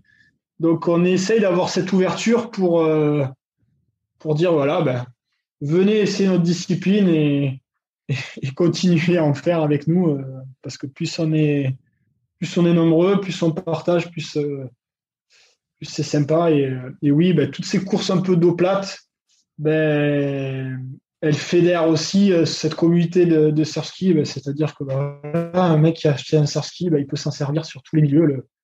Le, la mer, l'eau calme et, l'eau vive. Donc, euh, juste en adaptant un gouvernail relevable. On a cité la Dordogne, qui est une course magique pour moi, hein, qui, est, qui, est, magnifique. et, et le support pour, euh, pour la gagner, on penserait que ben, ça serait un bateau de descente, hein, euh, parce que c'est un peu d'eau vive. On pourrait penser que c'est un bateau de course en ligne, euh, parce que c'est des bateaux qui, s'y prêtent bien, par exemple sur l'Ardèche, surtout en K2, mais, mais il y a la notion de longue distance et qu'à un moment donné, il faut être confort dans son bateau et que, et que si on n'est pas confort, si on est trop instable, on ne va pas pouvoir exploiter au maximum, mais à un moment donné, on va, on va avoir mal aux fesses, hein, parce que faire 130 km sur la Dordogne avec un bateau, j'ai déjà fait en, course en ligne euh, ma première Dordogne, ben, visiblement, c'était pas le bon support. Ça m'a permis d'aller au bout, mais au bout, mais pas, pas de pouvoir performer, on va dire. Est-ce qu'on qu'on sort du bateau sur la Dordogne intégrale? Parce que j'ai regardé un peu le parcours, parce que j'ai vu que, comme j'ai bien parlé avec Romain Marco et avec Amandine Lotte, ils ont prévu de le faire, et donc j'ai regardé un peu euh, comment ça se passait et j'ai vu qu'on pouvait porter son bateau sur certains endroits. Est-ce que il euh, y en a qui le font sans porter le bateau Alors, euh? moi, je vais pas, je vais pas donner de, de, conseils sur la Dordogne parce qu'après, je vais me faire taper par euh, par Romain et je plaisante. Il y a, y a, pas de souci. tu portes quand tu veux. moi, par exemple, sur la sur la Dordogne 130, je je ne porte pas. Avant, il y avait un portage obligatoire qui était pour passer un barrage. Euh, maintenant, ce barrage-là se passe. Alors, euh, voilà, avant la première année, il y avait, euh, il y avait un portage, ça permettait de, ravitailler. ça permettait de, dégourdir un peu les jambes. Maintenant, de toute façon, on n'a plus possibilité de, de pouvoir. voilà, si, si l'adversaire du jour il a décidé de ne pas porter, ben, il ne faut pas porter, tout simplement. Sinon, on est, comme je te disais, euh, c'est des courses un peu d'alliés de circonstances, c'est-à-dire que on va pouvoir euh, à deux ou à trois ou à quatre, on va pouvoir se faire des relais et la distance va passer plus vite. Euh, moi, des moments sur certains secteurs, je pourrais aller plus vite sur la Dordogne, mais je décide d'aller moins vite. Et à des moments, je pourrais aller moins vite parce que j'ai envie, mais par contre, je joue près la vague et ça me fait rien aller moins vite au, final. Donc, il n'y a pas de portage sur, le, sur la Dordogne intégrale, sauf les portages qu'on s'impose soi-même. il y a des ravitaux tous les à peu près 20 km. Alors souvent, il y en a qui peuvent le faire en relais, il me semble. Et c'est des zones où les, les personnes peuvent changer de relayeur ou peuvent se ravitailler à ces endroits-là. Il y a l'organisateur qui prévoit le coup. Et, voilà. Donc, euh, euh, sur, la, sur la Dordogne 350, là, il y a des portages il y a deux portages, je crois, obligatoires. 350 km, c'est ça? Voilà, sur le 350 km, c'est euh, pour des raisons médicales. En gros, c'est des checks euh, médicaux où euh, on fait sortir, où on, on s'assure que la personne est, OK pour pouvoir repartir. et après, sur, la, sur celle qui avait la première édition, il y avait des ouvrages, il y avait des travaux sur trois ouvrages. Donc, le, euh, l'organisateur avait fait avait neutralisé la course sur euh, sur un bief de, de, quelques kilomètres pour euh, pour imposer une pause obligatoire entre guillemets aussi. je voulais revenir un peu sur toi, ta carrière justement, euh, qui est toujours d'actualité en, Océan Racing.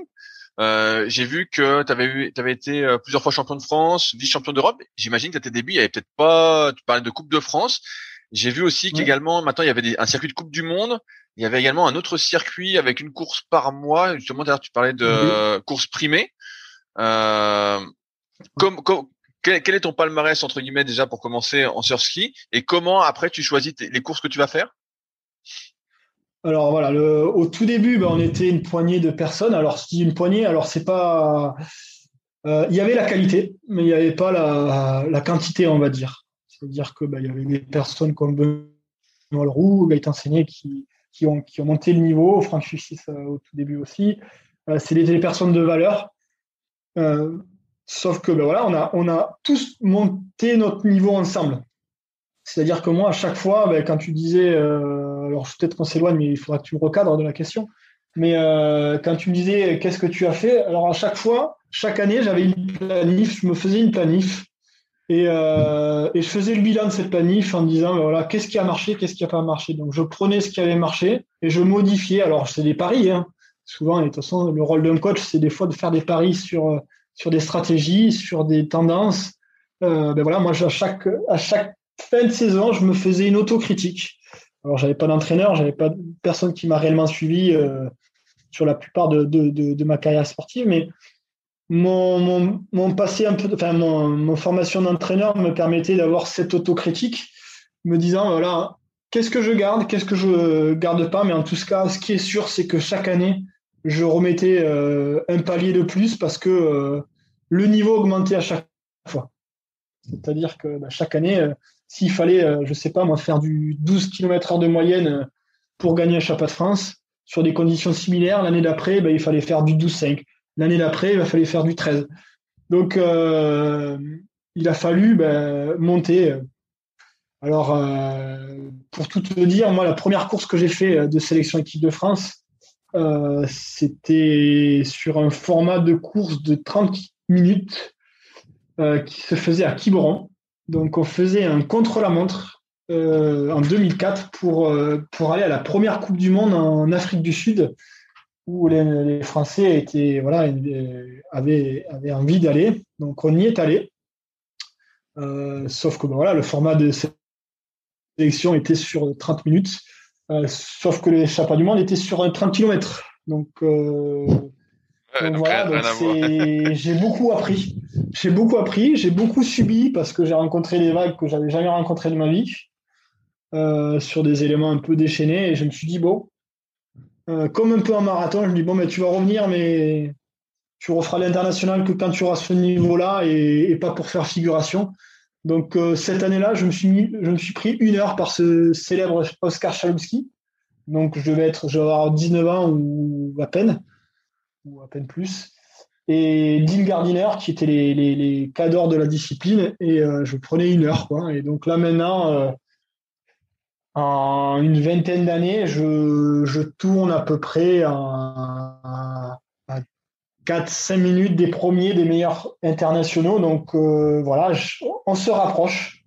Ce qui est sûr, c'est que niveau français, euh, il y a où avant on était 4-5, allez, 3-4-5 de réellement jouer la gagne.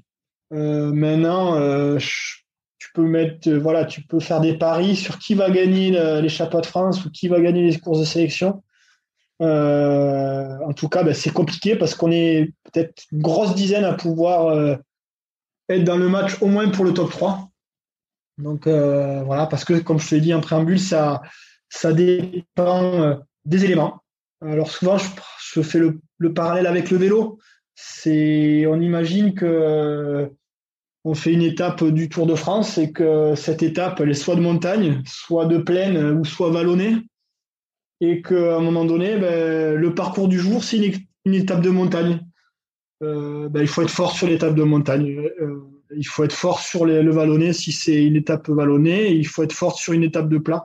C'est pour ça que le fil conducteur de, ma préparation et de la préparation de, mes athlètes, c'est d'être le plus polyvalent possible et, d'aller chercher la concurrence où elle est. Donc, euh, pour revenir sur, le format de course, ben voilà, on a la chance d'avoir un système de, World Series qui est, euh, historiquement une sorte de Coupe du Monde, mais sans lettres. Donc, c'est pas une Coupe du Monde forcément labellisée par l'ICF. Euh, mais euh, c'est c'est une Coupe du Monde qui a un cahier, enfin c'est une Coupe du Monde officieuse qui a un cahier des charges comme une Coupe du Monde avec des, des étapes euh, où, où, l'organisateur s'engage à avoir des price money. Les price money font venir la concurrence, font venir la masse et, ben, du coup, ben, plus il y a de, de monde, ben, plus il y a de la concurrence et voilà. Donc ça c'est un premier type de circuit. Le deuxième type de circuit, c'est les coupes du monde officielles. Alors, c'est depuis aller euh, réellement 4-5 euh, ans.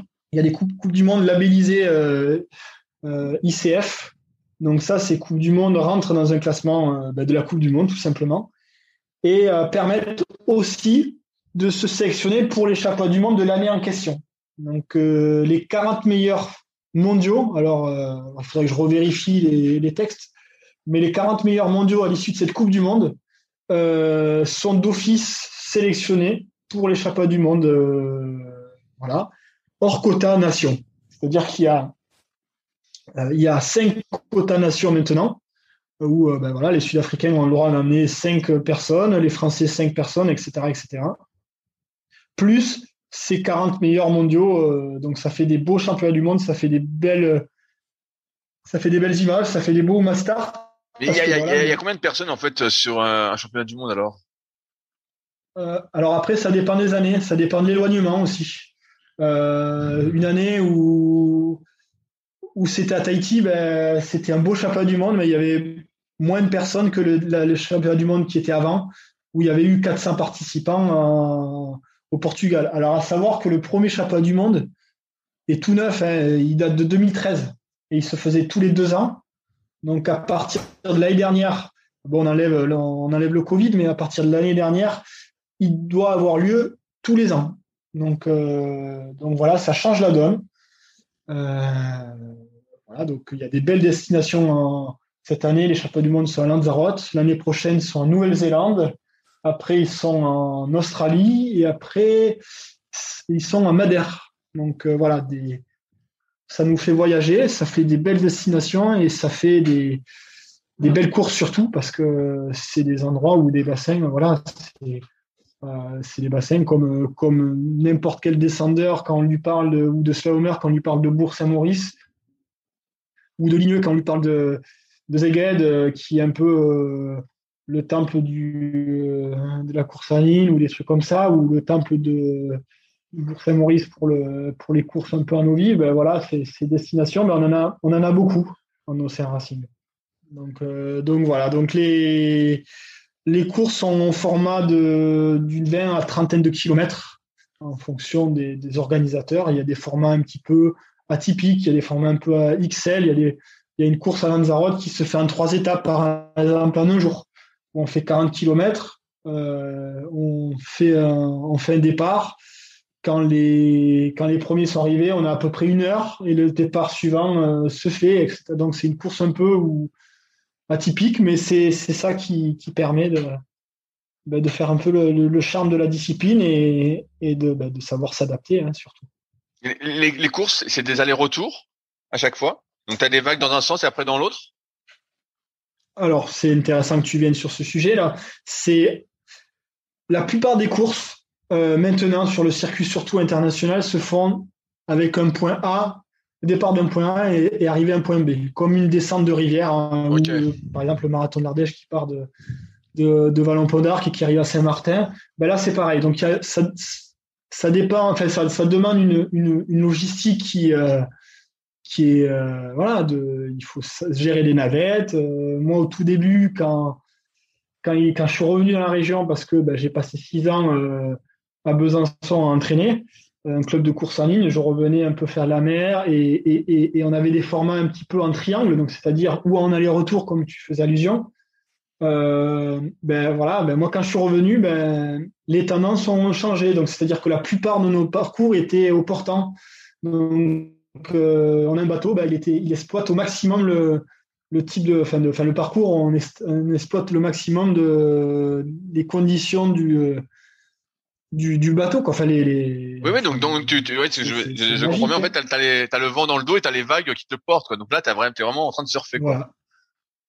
Exactement. Donc, du coup, à, au quotidien, ça demande un petit peu de. D'organisation. Voilà, D'organisation. Il faut être opportuniste. C'est-à-dire que voilà, si on a envie de faire un, un downwind, ben, soit on a quelqu'un qui peut nous faire la navette, ben, soit la navette, ben, c'est ses jambes, on met un vélo, on va rechercher le, le, comment s'appelle le, fourgon ou le véhicule avec un vélo, sauf que ben, quand on fait un downwind, ben, la navette, un vélo retour pour aller chercher le fourgon, ben, elle est forcément de face, donc euh, c'est toujours plus sympa d'avoir un, un, comment s'appelle un, un, chauffeur et euh, ou d'être à plusieurs pour pour faire ça. Et euh, mais en tout cas, au quotidien, je ne fais pas que de la pratique en downwind. Je la fais que quand c'est que quand le jeu en vaut la chandelle. C'est-à-dire que je pose le, pour et le contre du, temps que je vais passer sur la route. Euh, on est des activités un petit peu aussi euh, proches de l'environnement. Donc euh, faire une navette pour faire une navette, c'est pour faire du plat, c'est pas inintéressant. Mais mais voilà. Donc moi, ça m'arrive souvent l'été on a, on a un thermique qui se lève avec la chaleur. Donc le thermique, ça va lever des vagues.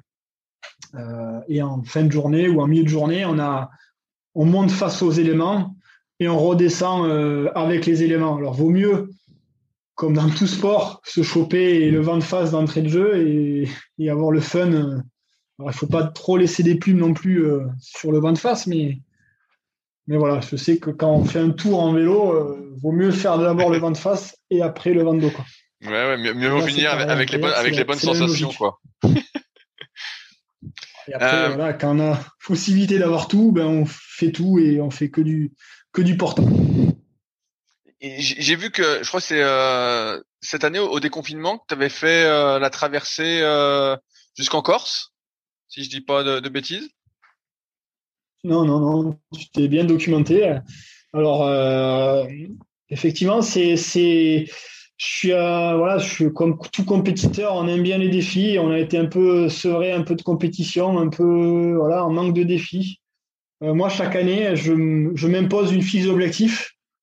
Euh, ce que je fais avec mes athlètes, par exemple, en début d'année, on repose tout à plat, ce qu'on a fait, on fait des entretiens. Je me le fais moi en autocritique. Hein je me fais un entretien sur euh, qu'est-ce qui a marché, qu'est-ce qui n'a pas marché et comment l'améliorer, garder ce qui a marché et euh, parce que les points forts sont des points forts et les points faibles ils sont toujours améliorables et euh, et donc du coup je me fais cette fiche d'objectifs chaque année, je me fais des objectifs et les objectifs bah, ils s'annulent les uns par enfin les uns après les autres. Ben, souvent, moi, l'entraînement, le fil conducteur, la cerise un petit peu sur le gâteau, ben, c'est la compétition. Euh, alors, il y a toujours le plaisir de naviguer, mais naviguer pour naviguer avec la cerise, c'est encore mieux. Et, et moi, ma cerise, ben, il a fallu que j'aille en rechercher une. Euh, et, ça a été un vieux projet de, longue date. Euh, C'était ben, voilà, traverser un petit peu. Euh, voilà, J'étais admiratif quand je voyais des personnes qui traversaient l'Atlantique, des personnes qui, faisaient un peu le style de même effort, qui traversaient ben, peut-être la continent Corse aussi. Euh, ben moi, c'est des trucs qui m'ont inspiré, mais dont je me dis, ben non, j'en suis pas capable. Et, euh, et ben voilà, j'ai voulu me prouver que j'en étais. Et, souvent, dans ces projets un peu longue distance, euh, ce, qui est, ce qui est vraiment grisant, hein, c'est de le préparer. Je prends autant plaisir à préparer euh, parce que bah, c'est éphémère et quand on est dessus euh, sur un projet, alors c'est éphémère, ça a duré quand même euh, pratiquement une journée cette traversée, mais euh, voilà, s'il n'y avait pas de plaisir à l'organiser et que à le faire, et encore des fois dans le quand on est dedans, voilà, il y, a pas mal de gens qui m'inspirent et qui me disent que dans la longue distance, des fois, tu prends pas plaisir sur le moment, c'est après ou avant. Mais moi, chaque fois, j'arrive j'arrive à, prendre du plaisir pendant également. Et, voilà, moi, souvent, quand on me dit, bah, tu fais la Dordogne, mais t'as pas mal aux fesses, parce que moi, c'est inconcevable pour moi. Ben, en le préparant, oui, on a pas mal aux fesses. Euh, oui, euh, ben, du coup, c'est que du plaisir. Et, et c'est mettre en place une stratégie de course, c'est mettre en place une, une, tactique. À un moment donné, ça marche pas, ben on, on repropose quelque chose d'autre, on s'adapte en fonction de, des circonstances. Et, euh, et cette traversée, ben voilà, j'avais, j'avais, ça me tenait à cœur de la faire. Je voyais qu'il y avait plein de petits obstacles, mais, euh, mais je me dis que quand on veut, on peut. Et euh, tout s'est mis au vert. Euh, le confinement, on a eu le droit à avoir des plus, enfin, voilà, avoir plus loin dans les dans les 100 kilomètres. On a eu le droit de, de changer de région. On a eu le droit de voilà donc donc je suis parti dans ce projet-là. Ce que je voulais pas, c'était y aller sur des conditions engagées parce que je voulais le finir et je pense que avec du recul, je pense que c'était la meilleure des solutions. Euh, après, je me dis que j'ai eu de la chance hein, au niveau de la fenêtre météo parce que trouver du pétole euh, au mois de juin, ben, c'est là où on peut le trouver le plus, mais c'est difficile de le trouver sur la totalité des jours. Donc voilà, j'avais deux week-ends que j'avais bloqués parce qu'après j'avais d'autres échéances euh, au niveau du boulot, au niveau d'autres choses, et, euh, c'était incompatible. J'avais le, la personne qui me faisait l'assistance, pareil, elle ne pouvait pas me faire l'assistance à un autre moment.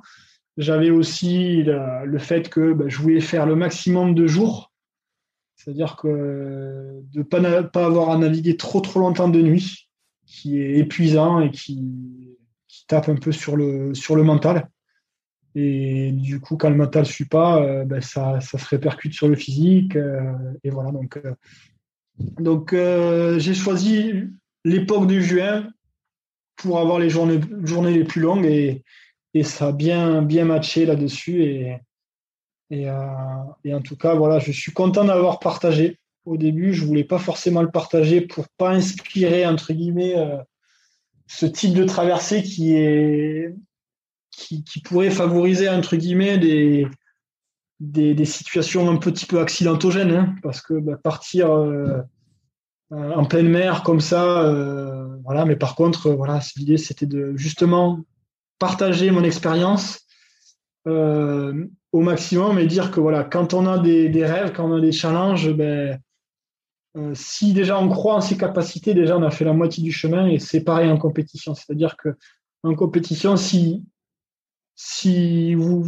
êtes athlète et que euh, vous pensez que, c'est l'entraîneur qui va dire Ouais, non, mais tu es capable de faire ci, pas. Non, pour moi, c'est la personne en elle-même qui est capable d'être. Euh, d'être euh, ben, champion du monde, ben, elle s'en donne les moyens et elle va c'est pas un coup de poker. Moi, voilà, ben, c'est à peu près la même chose avec quand j'ai préparé la traversée, je voulais être sûr que niveau sécuritaire, je rentre à la maison. Euh, que si j'inspire que les personnes euh, qui feront ce type de, traversée ben, verront que le côté sécuritaire, c'est ce qu'il faut boucler en premier. Euh, avant de se lancer dans ce défi-là, voilà, on peut pas. Moi, je pourrais, j'aurais pas pu le faire tout seul en partant au petit matin et, le faire tout seul. J'ai besoin d'une équipe pour me ravitailler. J'ai besoin d'une une équipe pour me faire la, veille, pour avoir à penser juste moi à pagayer. Et ça m'enlevait beaucoup de, petits obstacles. Et sans eux et sans, sans ce partage, j'aurais pas pu aller au bout. Et, de toute façon, euh, c'est ce que je, voilà, je raisonne souvent comme ça, c'est qu'il y a l'entourage. Et, euh, et, sans l'entourage, ben voilà, on, on fait rien. Donc, euh, donc voilà, c'est surtout sur ce genre de sur ce genre de défi. Quand je t'écoute parler, j'ai l'impression que tu es en quelque sorte un, professionnel du, du sport, euh, tu es athlète de haut niveau. Est-ce que ça signifie, est-ce que déjà toi tu te considères un peu comme sportif de haut niveau? Et d'autre part, est-ce que c'est comme les autres euh, intervenants que j'ai interviewés euh, précédemment euh, tu fais plein de choses en dehors de l'entraînement? Euh, là, on parle surtout de bateau, mais est-ce que tu fais aussi euh, de l'activité cardio en dehors du bateau? Tout à l'heure, on parlait de musculation. Est-ce que tu fais de la muscu? Est-ce que tu fais, je sais pas, de la prépa mentale? Est-ce que l'alimentation, euh, tu fais hyper attention? Est-ce que c'est de la méditation, tout ça? Alors, bien sûr, c'est des chants qui sont, euh, euh, qui parlent, euh, qui me parlent et que, et, et, que je fais, que j'utilise à ma manière. après, je fais des raccourcis qui me sont, qui me sont propres. C'est-à-dire qu'effectivement, la préparation mentale, ben, je vais peut-être pas en faire comme, euh, comme une personne qui va en slalom visualiser ses portes euh, ou en ligne visualiser sa course de A à Z, sa stratégie de course, la faire euh, mentalement. moi, je vais, je vais essayer de, de, préparer ma course en amont au maximum, c'est-à-dire que je vais essayer de, de minimiser les moments de flou qui vont me mettre en difficulté. C'est-à-dire qu'un parcours, je vais le, je vais le préparer en amont. Je vais me mentalement, voilà, je vais regarder la météo, je vais dire voilà, je vais, je vais me préparer à ça. Je vais pouvoir surfer comme ça. Et c'est une sorte de, préparation mentale. Donc ça, c'est pour répondre un petit peu à, sur ce biais-là. Ma préparation mentale à moi, c'est de la visualisation et, à quoi m'attendre pour. Euh, alors, je vais pas faire la course sur le papier et de toute façon, il faut pas la faire, mais euh, savoir euh, quelles sont les forces en présence, quels sont les éléments en présence et, après établir une stratégie qui sera pas forcément la bonne, et, adapté en fonction des éléments. Donc ça, c'est pour moi, c'est une part de mental, c'est une part de c'est voilà, c'est une préparation mentale. Euh, ça, c'est entre guillemets, c'est ma préparation mentale. Après, euh, pour tout ce qui est euh, préparation physique générale, je, comme je te dis, j'adore, j'adore les sports de plein air. Donc, j'adore faire des, kilomètres. j'adore passer du temps sur l'eau. Donc, à un moment donné, il faut faire des choix. Et, ces choix-là sont au détriment de, la muscu, du footing, euh, tout ce qu'on veut, parce que bah, à un moment donné, les journées ne sont pas, sont pas extensibles. Mais c'est clair que euh, si j'avais à professionnaliser un peu plus ma discipline, c'est vers ça que je tendrais. alors, pour répondre à, à ta question aussi, je ne suis pas euh, officiellement athlète de haut niveau puisque la discipline n'est pas reconnue ou pas encore. On a essayé de faire les démarches pour qu'elle le soit au niveau ministériel. Donc, euh, on n'est pas. Voilà, euh, des disciplines qui sont de haut niveau ministériel sont bah, le kayak polo, la descente, le slalom, la course en ligne, j'en oublie peut-être une ou deux. Bah, nous, on ne l'est pas parce qu'on est une discipline un peu nouvelle. Il, faut, il y a des curseurs, il faut qu'on gagne des médailles internationales. Mais après, c'est certain qui se là que pour gagner des, médailles internationales, il faut que euh, on nous donne les moyens de le faire. Euh, et donc, du coup, ben, on prend le temps de structurer notre discipline. Mais en tout cas, moi, dans, mon, dans ma préparation, j'optimise au, maximum le temps que j'ai euh, ben, voilà, avec le consensus un petit peu boulot, travail, familial, et le temps que j'ai. Donc, du coup, ben, je fais l'impasse, entre guillemets, sur des, sur de la muscu. Alors, bien évidemment, bah, des fois, euh, c'est plus propice de faire de la muscu l'hiver, euh, mais c'est pas pour ça que j'en fais plus. Mais en tout cas, ce serait. Moi, mes athlètes, ils, tendent, voilà, je les amène vers ça. Donc, ce que je veux, c'est qu'ils soient forts, qu'ils soient complets. Et, et, voilà, ils font des tests footing, ils font des tests PPG. Alors après, le Covid euh, a fait, a fait revoir ma préparation différemment. Voilà, je me suis remis à courir. Alors, j'ai pas des, des temps canons, mais ça me suffit pour garder le, cardio. Donc, j'alternais tous les jours euh, une séance de, cardio, une séance de, physique avec mes athlètes en visio pour garder le contact parce que voilà, ben, je ne sais pas si je me suis bien présenté tout à l'heure, mais je, voilà, je suis entraîneur d'un club. Donc, euh, donc, voilà, j'ai la chance d'être proche de l'eau par mon métier. Mais euh, alors j'ai écouté récemment le podcast de, Romain. Alors je ne sais pas quel volume il avait sur l'entraînement et, sur sa part d'activité scolaire, etc. Mais moi, par exemple, euh, l'été, euh, j'ai plein de groupes scolaires, j'ai plein de, centres de loisirs, etc ah, bah, il faut à un moment donné, les journées sont, sont longues et tapent sur l'organisme et c'est difficile mentalement de se remettre pour naviguer, même si c'est ma passion, de se remettre sur l'eau. Alors moi, la petite astuce que j'ai, hein, c'est que j'ai une tenue différente pour chaque posture. C'est-à-dire que quand je vais encadrer sur l'eau, ben, je vais avoir un type de tenue, je vais avoir un type de bateau. Euh, quand j'y vais pour moi, ben, j'y vais pour moi et, je m'habille en athlète et euh, je prends le bateau euh, que j'utilise en compétition. Donc c'est voilà, c'est des fois mais c'est un modèle économique qui fait que bah, le kayak, ben, c'est pas pour ça qu'on n'en vit pas. Hein. Alors moi j'en vis parce que c'est mon métier d'éducateur sportif, mais c'est pas, je vis pas de mes entraînements quoi. Là, je t'ai répondu. Oui, euh, bah, je voulais juste une, précision. Euh, sur l'alimentation, est-ce que tu suis une alimentation stricte? Parce qu'en fait, tes efforts, pour moi, sont très aérobies, donc sont très longs. Et euh, on voit qu'il y a un peu la course au poids au niveau des bateaux aussi, où ils sont. Euh, j'ai l'impression que certains font même moins de 10 kilos en, en surski, alors qu'avant, bah, j'ai l'impression que c'était surtout autour de 12 kilos. J'ai l'impression que ça diminue. Est-ce que pour toi, justement, euh, tu fais très attention à ton alimentation et tu es à un kilo près pour justement aller plus vite ou le poids peut jouer sur des longues distances? Alors, je... Alors pour, répondre un petit peu, j'ai cette tendance, je, tends euh, vers, en tout cas sur l'alimentation de plus en plus saine, je, je c'est pas tout nouveau, mais c'est de plus en plus, euh, voilà, c'est pas de plus en plus strict, mais je, je fais de beaucoup plus attention à ce que je, à ce que je mange et pourquoi et quand et comment. Euh, sur des boissons énergétiques que j'utilise, ben, des fois c'est moi qui les fais parce que je je je veux pas me battre avec mon estomac parce que souvent voilà il y a des marques un petit peu euh, euh, voilà, il faudrait j'en cite plusieurs pour pouvoir les citer. mais en tout cas, qui, qui vitamine plus mes, mes toilettes que, que m'aide à me performer. Donc, euh, je veux savoir ce qu'est-ce qu'il y a dans ma boisson. Et voilà, là, je, je, fais plus attention à, sur ce, sur ce volet-là. Et ça depuis un moment. Après, maintenant, alimentairement parlant, ben voilà, je sais pas si tu as vu mon, un de mes récits de, ben, de la traversée justement. Ben, j'avais l'habitude de, m'alimenter sur des efforts longs pendant la course avec, en alternant avec du sucre et quand je sature en sucre, de passer sur du salé.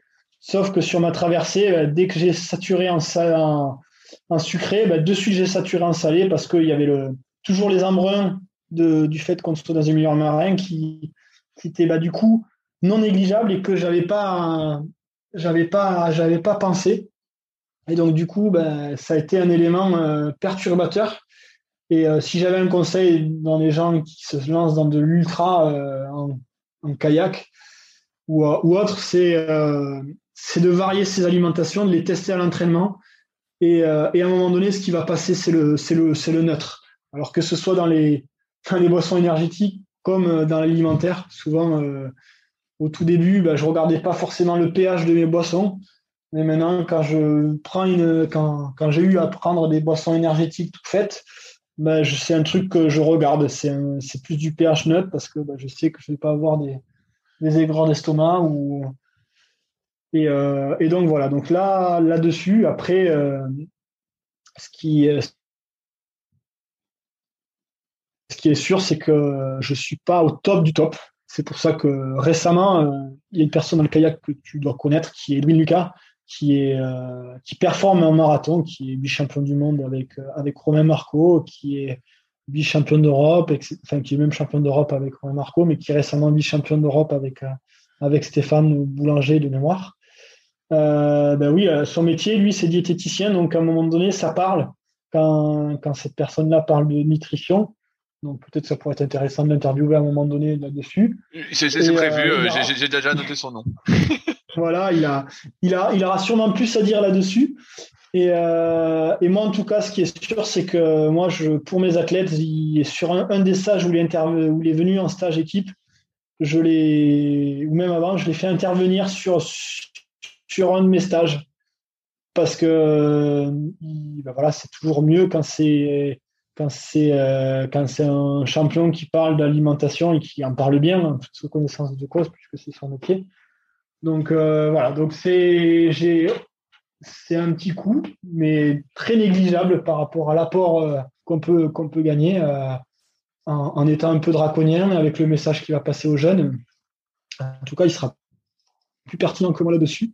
Mais oui, je, fais. Alors pour répondre à ton à à, à, ta question, je fais attention à, à mon poids, mais pas dans l'excès. C'est-à-dire qu'une dans mes il y a peut-être une petite dizaine d'années, j'étais dans l'excès et je pensais qu'effectivement, un gramme était un gramme.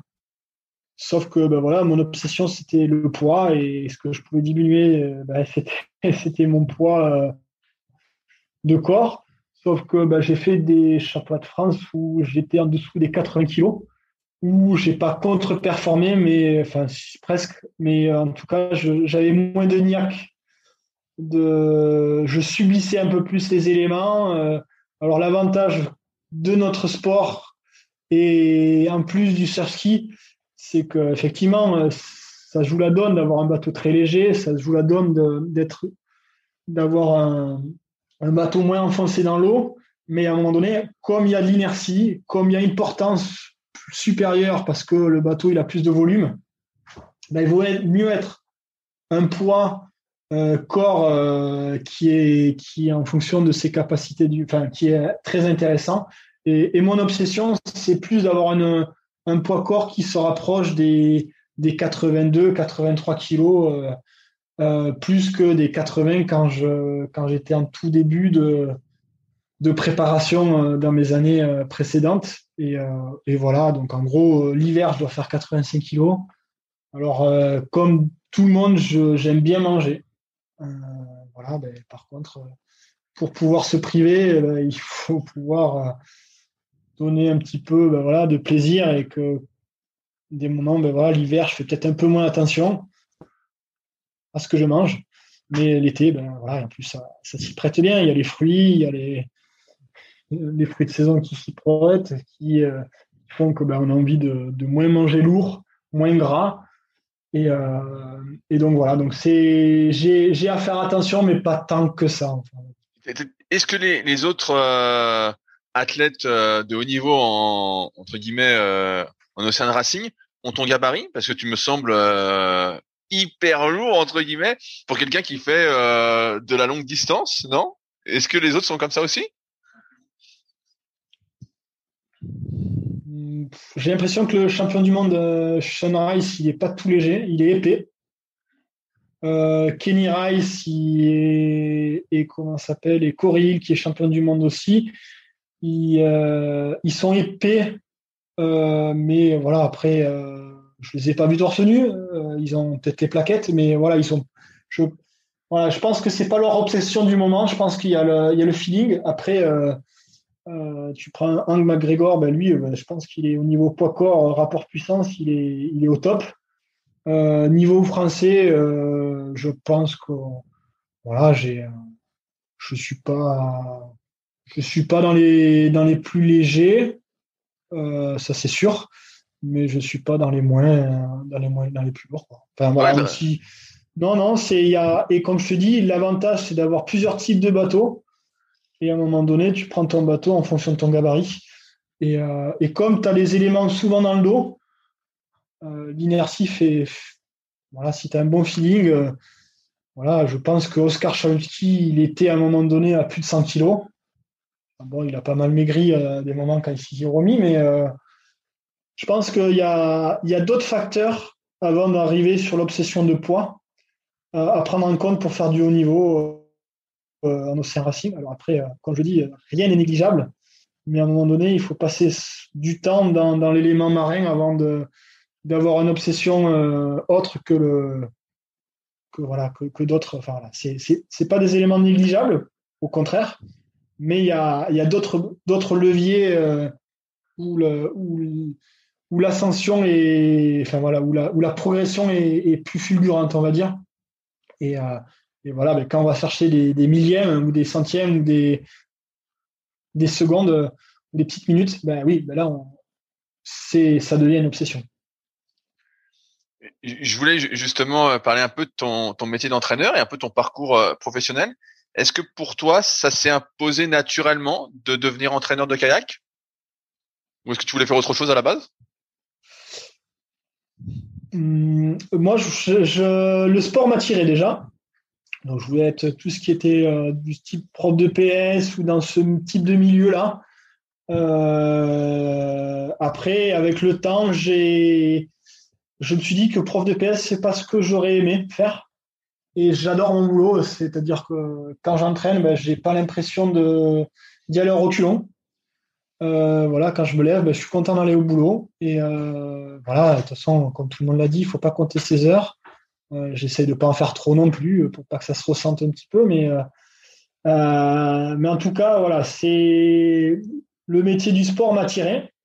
Après, le, je me considère et je et mon fil conducteur dans mon dans mon dans mon, dans mon s'appelle dans ma façon de d'entraîner, c'est je veux être facilitateur de la performance. C'est-à-dire que pourquoi je continue à faire du haut niveau encore alors que j'ai je vais bientôt avoir 38 ans, c'est que tant qu'il y a personne qui met dehors, ben c'est que j'ai quelque chose à prouver.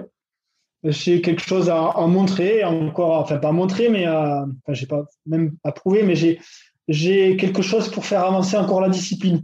C'est-à-dire que euh, la discipline chaque année évolue. Euh, comme je te disais au début, ben, pour gagner le championnat de France, il fallait aller à 12, après à 13, après à 14, à 15. Ben, pareil. Donc je veux en être, je veux être sur le terrain et que, en plus, le fait que je montre la voie, parce que ben, j'arrive un peu à faire des résultats pour mes jeunes, je, j'essaye de voilà d'inspirer à ma manière et de le milieu est tellement complexe, Marin, que si tu parles, si tu l'as pas vécu, tu t'es pas, c'est pas que tu n'es pas crédible, mais c'est que tu as des raccourcis qui se font moins facilement que d'autres. Et, euh, voilà, ben, je vais pas, je vais pas pouvoir moi parler vraiment du pointu euh, sur la gestuelle, même si je suis suis pas débile là-dessus non plus, mais euh, euh, par exemple, sur la course en ligne, ben, par exemple, sur, une préparation de 200 mètres, ben, je vais pas être dans mon élément. Je sais, sur les postures à prendre, sur les machins, je vais pas, je vais, pouvoir conseiller, mais ça va rester du basique.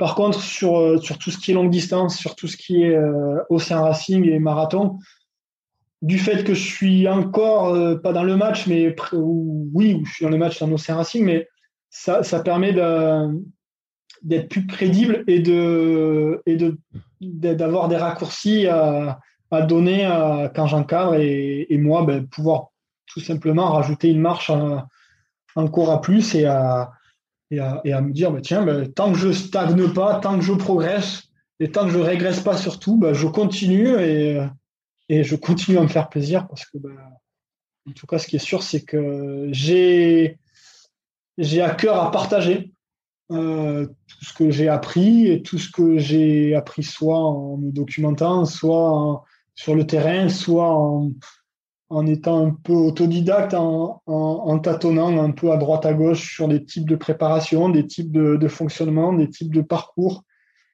Voilà, donc l'avantage, c'est qu'il y a pratiquement tout à faire et qu'il n'y a pas un jour où je me dis tiens j'ai pas une, autre idée pour pouvoir progresser ou faire progresser les autres. Donc ça, c'est ce qui m'anime un peu et, ce qui me permet de, d'être, euh, d'être pertinent dans ce que je dis euh, au quotidien. Aujourd'hui, tu entraînes aussi bien les très jeunes qui vont euh, débuter le kayak que ceux qui sont entre guillemets athlètes et qui font des compétitions? Alors oui et non je vais, je vais pas faire une réponse enfin, un peu bateau, mais je vais t'expliquer concrètement. Euh, L'école de Pagaie, on est, on est deux à encadrer, on, se partage un petit peu ce, cette, euh, cette école de Pagaie pour faire, euh, pour faire un truc. Les, jeunes, quand ils viennent chez nous au club, moi, ce que j'essaie, c'est d'en faire des sportifs déjà dans un premier temps.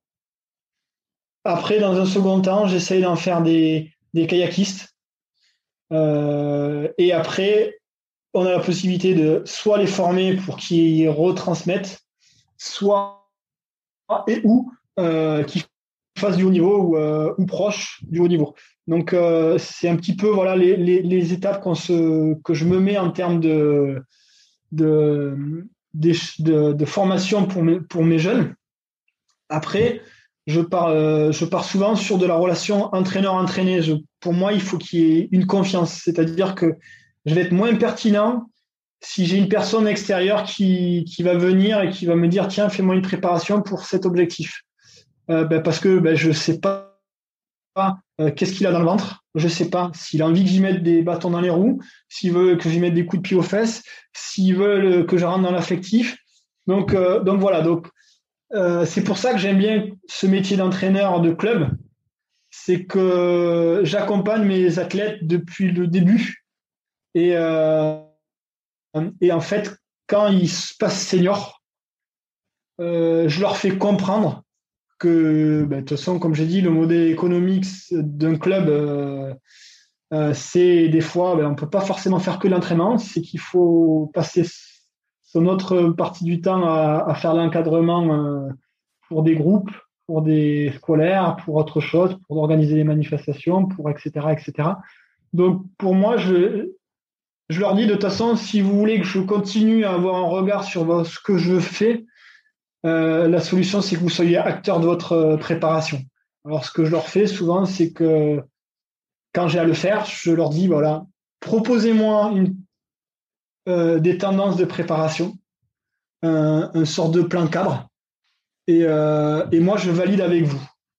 Donc, voilà, donc après, s'ils font du très haut niveau, bah, l'avantage, c'est que les, les plans cadres se rapprochent de, des, des plans cadres des, équipes de France. Donc c'est facile d'avoir un feedback, de, dire tiens, est-ce que je fais ça? Est-ce que je fais ça de A à Z? Est-ce que voilà. Après, euh, le fait que j'essaye d'être assez proche de connaître mes athlètes ben, pour leur dire ben voilà, ben, peut-être que cette séance-là, ben, fait pas l'impasse, mais euh, allez, il y a une opportunité de naviguer avec euh, avec Intel, Intel, ils sont ils sont champions du monde, ben, peut-être euh, fais l'impasse sur cette séance-là et tu auras plus à travailler ça euh, et, l'autre séance, tu la recaseras après. Quoi. Donc, ce que je veux, c'est voilà, qu'ils soient acteurs et qui, de leur performance. Et, euh, moi, je suis là juste un, garde-fou pour dire, mais attention, moi, je ne mettrai pas ce type de séance-là. Je ferai plutôt ça à ce moment-là. Et après, ben, de toute façon, c'est à un moment donné, le métier d'entraîneur, c'est prendre des risques, des paris. Et ce qui va marcher avec l'un va pas marcher avec l'autre. Après, c'est plus facile bah, de, de, quand on est entraîneur bah, de, de, faire un programme type pour tout le monde. Et l'individualisation se fait bah, pour moi sur de la préparation physique. C'est-à-dire, voilà, je dis, voilà, peut-être plus. Euh, il te manque plus ça, il te manque plus ça gestuel. quand tu as la possibilité d'être en séance non encadrée, fais ce type de séance-là qui va être euh, individualisé entre guillemets pour toi. J'ai vu parce qu'on s'était eu au téléphone il y, a, quelques semaines avant qu'il y ait un nouveau confinement que tu organisais des, stages, donc qui étaient avant tout réservés à tes athlètes, mais aussi ouverts un peu euh, à ceux qui faisaient euh, du kayak, euh, soit tout seul, soit dans d'autres clubs. Est-ce que c'est des choses que tu organises régulièrement ces stages? Et est-ce que tu fais aussi des stages Ocean Racing? Ou pas? Alors, je les, les, stages entre guillemets, alors je vais répondre plutôt au calme euh, les, stages au calme qui sont en fait que j'organise, alors c'est souvent c'est des stages on va dire bateau directeur, c'est-à-dire que comme comme j'ai dit, si on a l'opportunité de faire d'océan racing, on va en faire. Maintenant, euh, la majorité des séances se font souvent sur le plat. Euh, généralement, j'essaie d'avoir un œil sur un peu tout le monde, donc et je veux pas laisser un petit peu des personnes sur la touche. Donc généralement, ce stage-là, ces stages-là, je dis ben voilà le matin, c'est pour ceux qui vont, entre guillemets, le groupe élite, ceux qui sont capables d'avancer à des certaines vitesses, parce que je raisonne en, vitesse d'avancement surtout. C'est-à-dire que le matin, c'est le groupe qui va réussir de, ben, faire euh, du 12 km heure sur au minima. Euh, voilà, parce que sinon, il va pas être capable de. Ben, voilà, il va freiner le groupe. Euh, et après, l'après-midi, ben, je fais du tout venant. voilà, plutôt sous forme de fractionné. Donc là, en gros, ben, j'accepte tout le monde. C'est-à-dire que ben, voilà, du moment qu'on a une licence, du moment qu'on est assuré, du moment voilà, ben, ça, ça fait un partage. Ben, voilà, quelqu'un va amener euh, quelque chose sur une autre personne, enfin, sur, sur un autre domaine. Donc chaque, euh, chaque intervenant euh, qui soit juste là pour prendre une, séance et se greffer va, va apporter sa pierre à l'édifice pour moi et, et, voilà, va faire que la, la, la, performance va être valorisée et que les, donc, euh, donc voilà. Et après, sur la, sur la pratique en mer, je, comme je te dis, c'est l'opportunité. Donc là, je, c'est, euh, si on est capable de, de, venir sur le type de sortie, ben, il n'y a pas de souci. Si on n'est pas capable, ben, je n'ai pas peur de laisser du monde sur le bord. Et de moins en moins maintenant, parce que pour moi, en, Océan Racing, euh, la sécurité doit primer avant tout. C'est-à-dire que voilà, on a tout le temps un, téléphone avec la position GPS en permanence sur un, un, groupe WhatsApp. Donc, je sais à chaque fois qui du groupe est avec moi. On fait des rassemblements. toutes les personnes, je sais qu'elles sont capables de remonter en autonomie, parce que, comme je l'ai dit tout à l'heure, les, radeaux sont, accidentogènes, on peut casser les bateaux et, avoir un trou, ben, comme je l'ai dit, le bord est à 2 km. Bon, avoir un trou dans un bateau, ben, c'est compliqué de le remettre sur le bord. Euh. donc, c'est pour ça que je m'assure d'avoir toujours un matelas au niveau de la prise de risque. Donc, les personnes, entre guillemets, que je connais pas, il va falloir que j'enquête un petit peu sur leur, euh, euh, possibilité à, faire le downwind du jour. Et si le downwind du jour, c'est un downwind école, ben, banco, ça marche pour tout le monde et, j'amène tout le monde. Par contre, si le jour, euh, ben, il y a 3 mètres de vague, ben, j'amènerai ceux qui sont capables de tenir dans le 3 mètres de vague avec un petit matelas. Euh, voilà. Donc, je ne sais pas si ça répond à ta question. ça, ça, répond très bien à la, question. Et, et, et, entre guillemets, voilà, à un moment donné, on faisait, je faisais 5 euros la séance, mais c'était dérisoire. C'était euh, pour, euh, pour, euh, pour, voilà, pour dire, bah, le, t'es un club chez nous, c'est gratuit, nos stages. on fait tout à domicile. Alors, gratuit, hein, entre guillemets, je fais payer toujours la navette. La navette, chez moi, elle est à 2 euros. c'est-à-dire ouais, chaque fois qu'on fait le downwind, on, on, met 2 euros dans la machine. Et parce que souvent, c'est tout le monde, c'est ça, ça, tout, tout, le temps les mêmes personnes qui vont, qui vont entre guillemets prendre leur véhicule pour, euh, pour, pour tirer une remorque, pour avoir un attache remorque, pour avoir des barres de toit. Et euh, ben, à un moment donné, il faut que cette personne-là, ben, ok, ben, elle va payer son essence, elle va payer son machin. Ben, c'est, c'est toujours délicat de faire payer des jeunes, de machin, parce que ben, donc voilà, c'est systématisé. La navette, le, Walibi entre guillemets en question, ben, les montagnes russes, c'est 2 euros. Et euh, si, on ne veut pas faire les montagnes russes, ben on fait du point A et arriver point A, un aller-retour. Et, et ça s'y prête bien aussi. Super. J'arrive euh, au bout de mes questions et on arrive euh, au temps imparti qu'on a qu'on avait un peu fixé. Est-ce qu'il y a, si jamais, des, des sujets qu'on n'a pas abordés que tu souhaitais aborder? Donc, en tout cas, euh, je rebondis sur le fait que tu m'as posé la question. Donc, tu es toujours le bienvenu pour faire de l'équipage et de faire de la mer. Et euh, récemment, j'ai eu un. Enfin, euh, c'est une personne qui, m'inspirait quand j'étais jeune. Et j'ai vu qu'il voulait, voilà, qu'il voulait s'essayer un peu au surf ski, s'il était curieux. Donc, je ne sais pas s'il écoutera ce podcast, mais en tout cas, je, vais lui transmettre. C'est un plaisir de pouvoir. je vais lui transmettre de pouvoir l'amener à, l'amener à faire du K2 parce que la chance c'est de pouvoir faire du K2 et que ben, on peut amener euh, n'importe quelle personne. Moi souvent j'amène des, des, personnes, des ligneux qui tiennent dans un bateau. Alors c'est difficile de leur faire comprendre que qu'il faut qu'ils arrêtent de verrouiller le bateau et qu'il faut qu'ils laissent un peu parler leur hanche et euh, qu'à un moment donné un bateau pour qu'il aille vite, ben des fois il faut savoir attendre, euh, pas muler et il faut, savoir parce que sinon, ben, c'est là où on fait des travers, on fait des boussoles, euh, pas des boussoles, des essuie-glaces, c'est-à-dire le bateau se met de travers. Et, voilà, donc il faut être capable de, jouer avec, avec les, gîtes. Donc ça, c'est vraiment un axe de travail.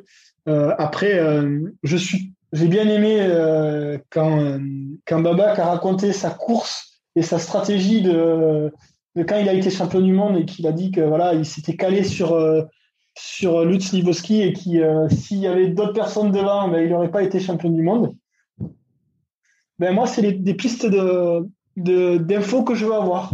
C'est comment les voilà comment les personnes ont réussi voilà, leur course. Euh, JP a, parlé des, des dames quand elles avaient fait troisième au JO. Max, quand il a fait deuxième au JO, ben, ben, j'aimerais bien savoir qu'est-ce qui se passe dans sa tête?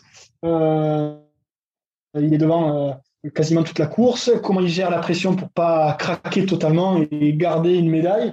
Euh, ça, c'est des, notions que, ben, que j'ai envie que tu nous amènes sur des futurs postes qui pourront être parlants en tant qu'entraîneur et en tant qu'athlète inspirant parce qu'effectivement, c'est des formats de course sur 1000 mètres où il y a plein de stratégies.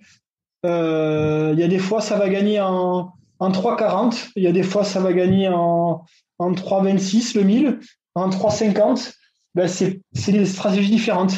Euh, donc voilà, donc il y a des fois où des athlètes vont être performants sur du, du vent de face, des fois sur des bassins un peu compliqués, sur des bassins qui vont rapides. Donc c'est voilà, ces notions de course qui sont euh, qui sont pour moi intéressantes euh, sur des futurs euh, podcasts. Après, pareil, à combien va va un Maxime sur des vitesses instantanées? On a sur à combien ça se gagne une course de fond. C'est des, analyses de moi chaque fois que je fais quand je fais mes courses. Euh, ben voilà, c'est des éléments un peu parlants et au quotidien, ben de savoir qu'un championnat de France de marathon, ça se gagne en, en 13, 5, 14 en K1, voire en 15 km en K2, ben ça, c'est des éléments qui, peuvent être parlants et on a tous un GPS à portée de main et que mais on voit entre le champion qui navigue à 15 km heure sur deux heures et un champion qui est un, moyen qui navigue en, en 12 et on voit le, au moins il arrive à voir la marche qu'il a à faire. Et, euh, et ça, c'est des sujets euh, dans lesquels je vais pas forcément. Enfin, j'ai des éléments, mais que je suis curieux là-dessus. Et que ouais, ouais, mais moi, moi aussi, j'aime beaucoup les chiffres. Et, euh, Mais tu, tu vas être servi parce que là, il y a Marie Delattre qui, bah, qui est pas encore sortie au moment où on parle, donc il va parler de sa course justement des jeux. Donc Maxime, bah, évidemment, il est prévu, mais j'attends encore un petit peu. Euh, mais effectivement, j'avais contacté Quentin Urban qui euh, a disparu. Donc Quentin, si tu m'écoutes, recontacte-moi, qu'on parle de marathon. Euh, Exactement. Après, il y a Jérémy Candy, il y a Stéphane Boulanger, il y a Edwin. Alors après, voilà, il y en a plein. Euh, il y a même Cyril qui est double casquette. oui, Cyril est prévu aussi. Il faut qu'on se capte. Au niveau. Voilà. Après, voilà. Donc une petite pensée pour lui dans ces moments difficiles, sans rentrer dans les débats. Euh, voilà, je me mets à la place, euh, à sa place et j'ai une pensée pour lui euh, très amicale. mais voilà, en tout cas, tout ce qui est cadence de course, à combien va un K4 Ça, c'est des trucs bah, qui seraient intéressants pour voir un petit peu que, ce que font les autres. Et il y a un sujet que, que je voulais je voulais un peu aborder avec toi. C'est alors rapidement, hein, c'est c'est apprendre à gagner. C'est en gros, euh, j'ai dans, dans ma carrière de sportif, j'ai souvent été deuxième. J'ai souvent dit, bah, est-ce que je continue, est-ce que je continue pas? Et, euh, et à des moments, bah, j'étais peut-être mentalement pas capable de gérer le truc, bah, dire, bah, tiens, est-ce que je, suis capable de passer de deuxième à premier?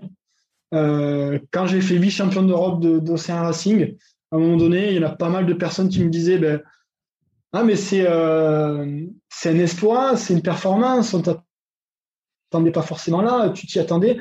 Eh bien oui, moi, ça faisait un an que je m'entraînais pour. Et que, comme je dis aussi à un moment donné, c'est que si soi-même on ne croit pas en ses capacités, ben, il ne faut pas attendre que les autres y croient. enfin voilà, c'est, c'est, il, faut, il faut être capable de, d'optimiser son potentiel, de, quand on, fait des, quand on se fixe des objectifs, être euh, pas au-delà de ses capacités et pas en deçà de ses capacités. Sinon, ben oui, effectivement, si on veut juste participer au chapeau de France, ben, il faut juste faire les sélections, être à peu près dans le ventre mou et, et c'est bon. Par contre, ben voilà, euh, dire moi je veux être champion du monde ben, demain, ben moi je sais que c'est pas un objectif réaliste. Mais par contre, euh, essayer de, rentrer à X pourcentage du temps du premier, ben, c'est grappiller des, choses et qui, ben, je vais les grappiller, je vais les faire grappiller. Peut-être que ça sera pas moi qui gagnerai les chapeaux du monde en, en étant français, mais en tout cas, je vais on va essayer d'être facilitateur pour amener ben, ce, ce convoi de jeunes pour, pour ben, que ça soit l'avenir et que ce soit eux qui performent pour nous. Et dernier petit sujet que je voulais voir avec toi, c'est tu disais qu'on manque de communication euh, sur les réseaux. Alors, ah bah là, le, le, surski, il n'y a, pas grand-chose. Hein. là, c'est encore pire. Hein. Voilà, d'essayer à ma manière sans que ça se fatigue trop le monde. Hein, voilà, trop d'infos, pour moi, tu l'info. Euh, donc, j'essaye d'en donner à ma manière. Euh, mais en tout cas, sache que les, les championnats d'Europe en France d'Océan Racing seront filmés. Et sache que normalement, tous les championnats de France de l'année prochaine, disciplines confondues, ben, c'est dans les tuyaux pour les médiatiser. donc la Fédé, il travaille là-dessus. Donc moi, je suis à la Commission nationale Saint Racing. Donc on nous a on nous a un peu averti là-dessus de savoir comment, comment on pourrait rendre nos disciplines un petit peu euh, médiatiques. Euh, et effectivement, ben, moi en tout cas, quand je, quand je parle de l'Océan Racing et le rendre plus médiatique, le, vecteur, c'est les drones.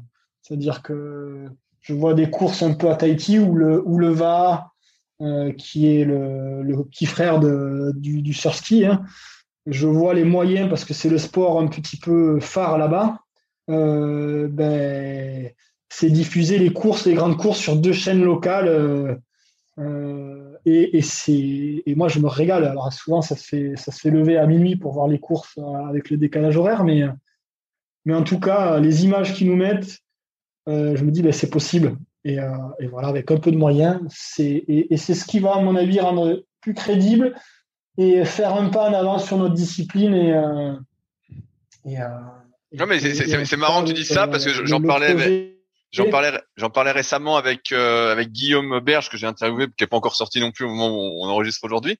Et on parlait justement tout ça des de comment médiatiser un peu le kayak tout ça. Et je disais bah, il faut des images de rêve en fait. Pour caricaturer, je disais, faut pas faire des vidéos à Vers-sur-Marne. Je dis, faut faire des vidéos dans des endroits paradisiaques. je dis, je dis, venez avec Belette, et filmer ici des séances ou des trucs, je dis là, ça va donner envie de faire du kayak. Et là, pour moi, le Sun Racing, c'est pareil. Ouais, effectivement, t'as les drones, t'as de l'eau limite transparente, etc. Et puis là, j'ai regardé pas mal de vidéos euh, avant de faire euh, l'interview avec toi. Il y a des vidéos qui sont quand même euh, pas mal à l'étranger où tu vois les courses et tout. Tu te dis, bon, tu vois pas, je vois pas, j'ai pas trouvé de les voir complètement, mais tu vois ça, tu dis, ah, ça donne envie, quoi. Tu te dis vraiment. mais effectivement, je pense que les drones et puis et puis le, le, décor autour, quoi, l'ambiance, tout ça ça peut se faire. Hein. Nous, en fait, ce qui ce qui ce qui permet pas de se filmer, c'est-à-dire que c'est les bateaux moteurs. C'est-à-dire qu'un bateau moteur va être parasitant. Euh, bon, il y a eu des courses où les bateaux moteurs étaient un peu près et ça démonte le plan d'eau, ça, ça, évite qu'on décode le plan d'eau, c'est frustrant pour les compétiteurs. Donc euh, voilà, alors il faut trouver un juste équilibre entre ce qui peut rendre avec les bateaux moteurs un peu de plus loin, le bord, euh, et les drones, parce que bah, voilà, et après, bon, les drones, ils gagnent en autonomie. Hein. Donc euh, voilà, après, nous, on fait des disciplines avec le vent. Plus il y a de vent, ben, plus on va avoir tendance d'attendre le vent donc, et de faire la course quand il y a le maximum de vent. Donc euh, les drones, ben, ils usent des batteries encore plus pour se stabiliser. Donc, mais bon, ça, ça a un coût tout ça, mais les, en tout cas, la technologie va avancer et va avancer dans notre sens. Et, et, la fédération, j'ai eu l'impression qu'elle avance dans ce sens-là et, j'ai à cœur de, voir un peu tous les événements, un peu toutes les disciplines euh, sur chaque championnat de France. Et, normalement, l'année prochaine, en 2012, il n'y a aucun championnat de France sur, le, sur la même date pour justement permettre euh, cette médiatisation avec le même, euh, le même protocole de caméra. Non, mais là déjà, on a vu cette année avec euh, Sport Hall là les, piges euh, en course en ligne. Bah, c'est déjà, j'étais content parce que ça fait un moment. Continuité, voilà. voilà. ça fait un moment que j'en parle. J'en parle avec Babac justement. Quand est-ce qu'on verra les courses? C'est arrivé. Donc je doute pas trop que ça arrive euh, un peu dans tout le milieu du kayak. Après, moi, je trouve personnellement que tu fais pas mal sur Facebook. personnellement, pour parler du surf ski, moi, ça fait des années que je te suis de loin donc euh, plus ou moins. Et je trouve que tu partages beaucoup, euh, même avec euh, la page du, club de, kayak. Donc, donc je trouve que c'est déjà pas mal ce que tu fais déjà à ton niveau pour essayer de médiatiser tout ça. Et, c'est comme ça que je suis tombé sur toi assez facilement. Quoi. Local aussi avec la presse, le faire. Voilà. Après, bah oui, il y a d'autres réseaux, il y a Instagram, il y a TikTok maintenant, il y a plein d'autres trucs. Mais bon, à un moment donné, voilà, on n'est pas des voilà, on n'est pas, pas des communicants, on n'a pas des agents, on n'a pas des machines. Donc, euh, à ma petite échelle, j'essaye de partager ce que je fais sans trop que ça soit pénible et redondant. Et, euh, effectivement, ben, tant qu'on parle de kayak, c'est top. Ouais, mais moi, je trouve que ce que tu fais, c'est, déjà super et je suis content. À chaque fois que tu mets un post, euh, je trouve ça, je trouve ça cool. En tout cas, je me dis, ah, tiens, qu'est-ce qu'il a fait, qu'est-ce qu'il partage. Donc là, je trouve ça bien. Voilà. Euh, pour continuer un, un, un, peu dans, dans, le dans le surski, euh, Nico. Est-ce qu'il y a des personnes dans le surski que tu me recommanderais d'interviewer pour le podcast? Alors, il y a, oui, il y a des, il y a, des noms. Euh, Alors, dis-moi que je note. Comment s'appelle? Il y a, il y a, il y a Benoît Leroux par son, par son vécu, bah, du fait que l'on, bah, voilà, qui est ma génération et quoi, on n'a pas forcément le, même façon de courir. Euh, il y a donc du coup voilà, il est, euh, il est constructeur ou il était constructeur de bateaux, donc il a conçu ses formes, donc ça peut être intéressant. Euh, il y a Yannick Laous qui a été longtemps, qui a montré un peu la voie aux Français, comme quoi on pouvait performer à l'international. Donc, donc voilà, et qui, qui, a, qui a des choses à dire. Voilà, il est, est différent des miennes parce qu'il a une façon de voir les courses différemment de moi. Et, euh, et c'est, il a une philosophie qui est intéressante sur comment aborder euh, les courses. Euh, voilà, après. c'est, déjà pas mal. Hein, après, il y, a, y a Victor Doux. Victor Doux, oui, je, je vois. je, après, le, y a, je le suis. Tiens, Victor Doux. Et après, il y a, y a, une personne qui, qui m'intéresse euh, aussi, c'est euh, alors je sais pas s'il va se rendre disponible ou il pourra le faire. C'est euh, c'est Philippe Bocarin. Oui, ben je, je vois très bien. Je l'ai sur ma liste aussi, mais je pense que ça va être un peu difficile peut-être de, de l'attraper entre guillemets. Alors voilà, il est parce que ben voilà, il, il, a quand même des Olympiades et à un moment donné, il s'y est, il s'y est mis au surski, alors plus ou moins au tout début, donc il a pas matché forcément, mais euh, il atterrit là. Après, euh, voilà, après plein de personnes s'y mettent euh, et s'y mettront. Je pense qu'un Étienne Hubert, il sera content. Peut-être une fois qu'il aura eu des médailles avec les, les, cinq anneaux, de voir voir ce qui se passe peut-être en Océan Racing. Donc, oui, oui, ça, ça a l'air, ça a l'air de lui plaire. La dernière fois que je l'ai eu, il était content de revenir de Guadeloupe où il s'était régalé, il m'a dit. donc. Donc, ben, en tout cas, merci. Et oui, il y a plein de bateaux euh, et, il y a plein de types de plans d'eau et il faut s'adapter à ces. Il faut faire des choix. Choisir, c'est renoncer, comme je dis toujours. Ouais, moi je dirais choisir, c'est décider. Je trouve ça plus positif, mais, euh, mais au, choix. Oui, alors après, je l'argumente, donc euh, je reste pas dans le. Mais à un moment donné, oui, quand il faut faire des, quand il faut trancher, il faut trancher quoi, et il faut trouver voilà toujours du positif quand, quand on doit trancher. Eh ben super. Et eh ben euh, merci Nico euh, pour ce temps. Euh, je crois que c'est le podcast le plus long depuis le début, mais je me suis pas ennuyé. J'avais mes, j'avais mes questions, donc c'est cool. pour te contacter, je mettrai le lien de ta je mettrai le lien de ta page Facebook. Je pense que c'est plus simple. Oui, il y a pas, il y a pas de souci. Et quand tu veux, quand tu voudras revenir pour faire de, de l'Océan Racing, je t'invite à jeter le, le nouveau référentiel palais couleur Océan Racing, qui est très complet et qui, euh, qui va résumer beaucoup de, choses et qui va permettre d'avoir du crédit en termes d'athlètes, nouveaux pratiquants et entraîneurs. Euh, donc voilà, il y a ce, référentiel qui va de la pagaie verte à la pagaie noire, qui est dans le support sur ski avec plein de, de ce qu'on attend des exigences d'une pagaie verte, mais d'une pagaie noire aussi. Et, de, voilà, et, peut-être ça peut être un fil conducteur de, de, faire des raccourcis pour des personnes qui n'ont jamais pratiqué l'océan racing. Et, euh, et voilà, et attendre qu'est-ce qu'on attend d'une de, de, personne dans du 2 mètres, mais qu'elle soit capable de faire ça, ça, ça. Bah super, j'ai noté, je vais aller voir aussi. Et bah euh, encore merci pour ton temps, Nico. Et puis bah on se tient de toute façon euh, au courant. Euh, je vais transmettre ton invitation à Babac dès le podcast terminé. Sait-on jamais que ton rêve se réalise? Il n'y a pas de souci, ça marche. Super. En tout cas, merci, et, et bonne journée. Ciao. Salut. Si vous êtes encore là, c'est que l'épisode vous a plu. Dans ce cas, je vous invite grandement à m'aider à faire grandir ce podcast en mettant une note de 5 étoiles et un commentaire d'encouragement sur l'application de podcast où vous l'écoutez et plus particulièrement sur l'application podcast d'Apple. Cela m'aidera d'autant plus à accueillir les meilleurs kayakistes français grâce à la crédibilité que vous me donnerez. Enfin, vous pouvez retrouver la retranscription écrite de cet échange sur www.secretdukayak.org. En attendant, laissez glisser et à la semaine prochaine.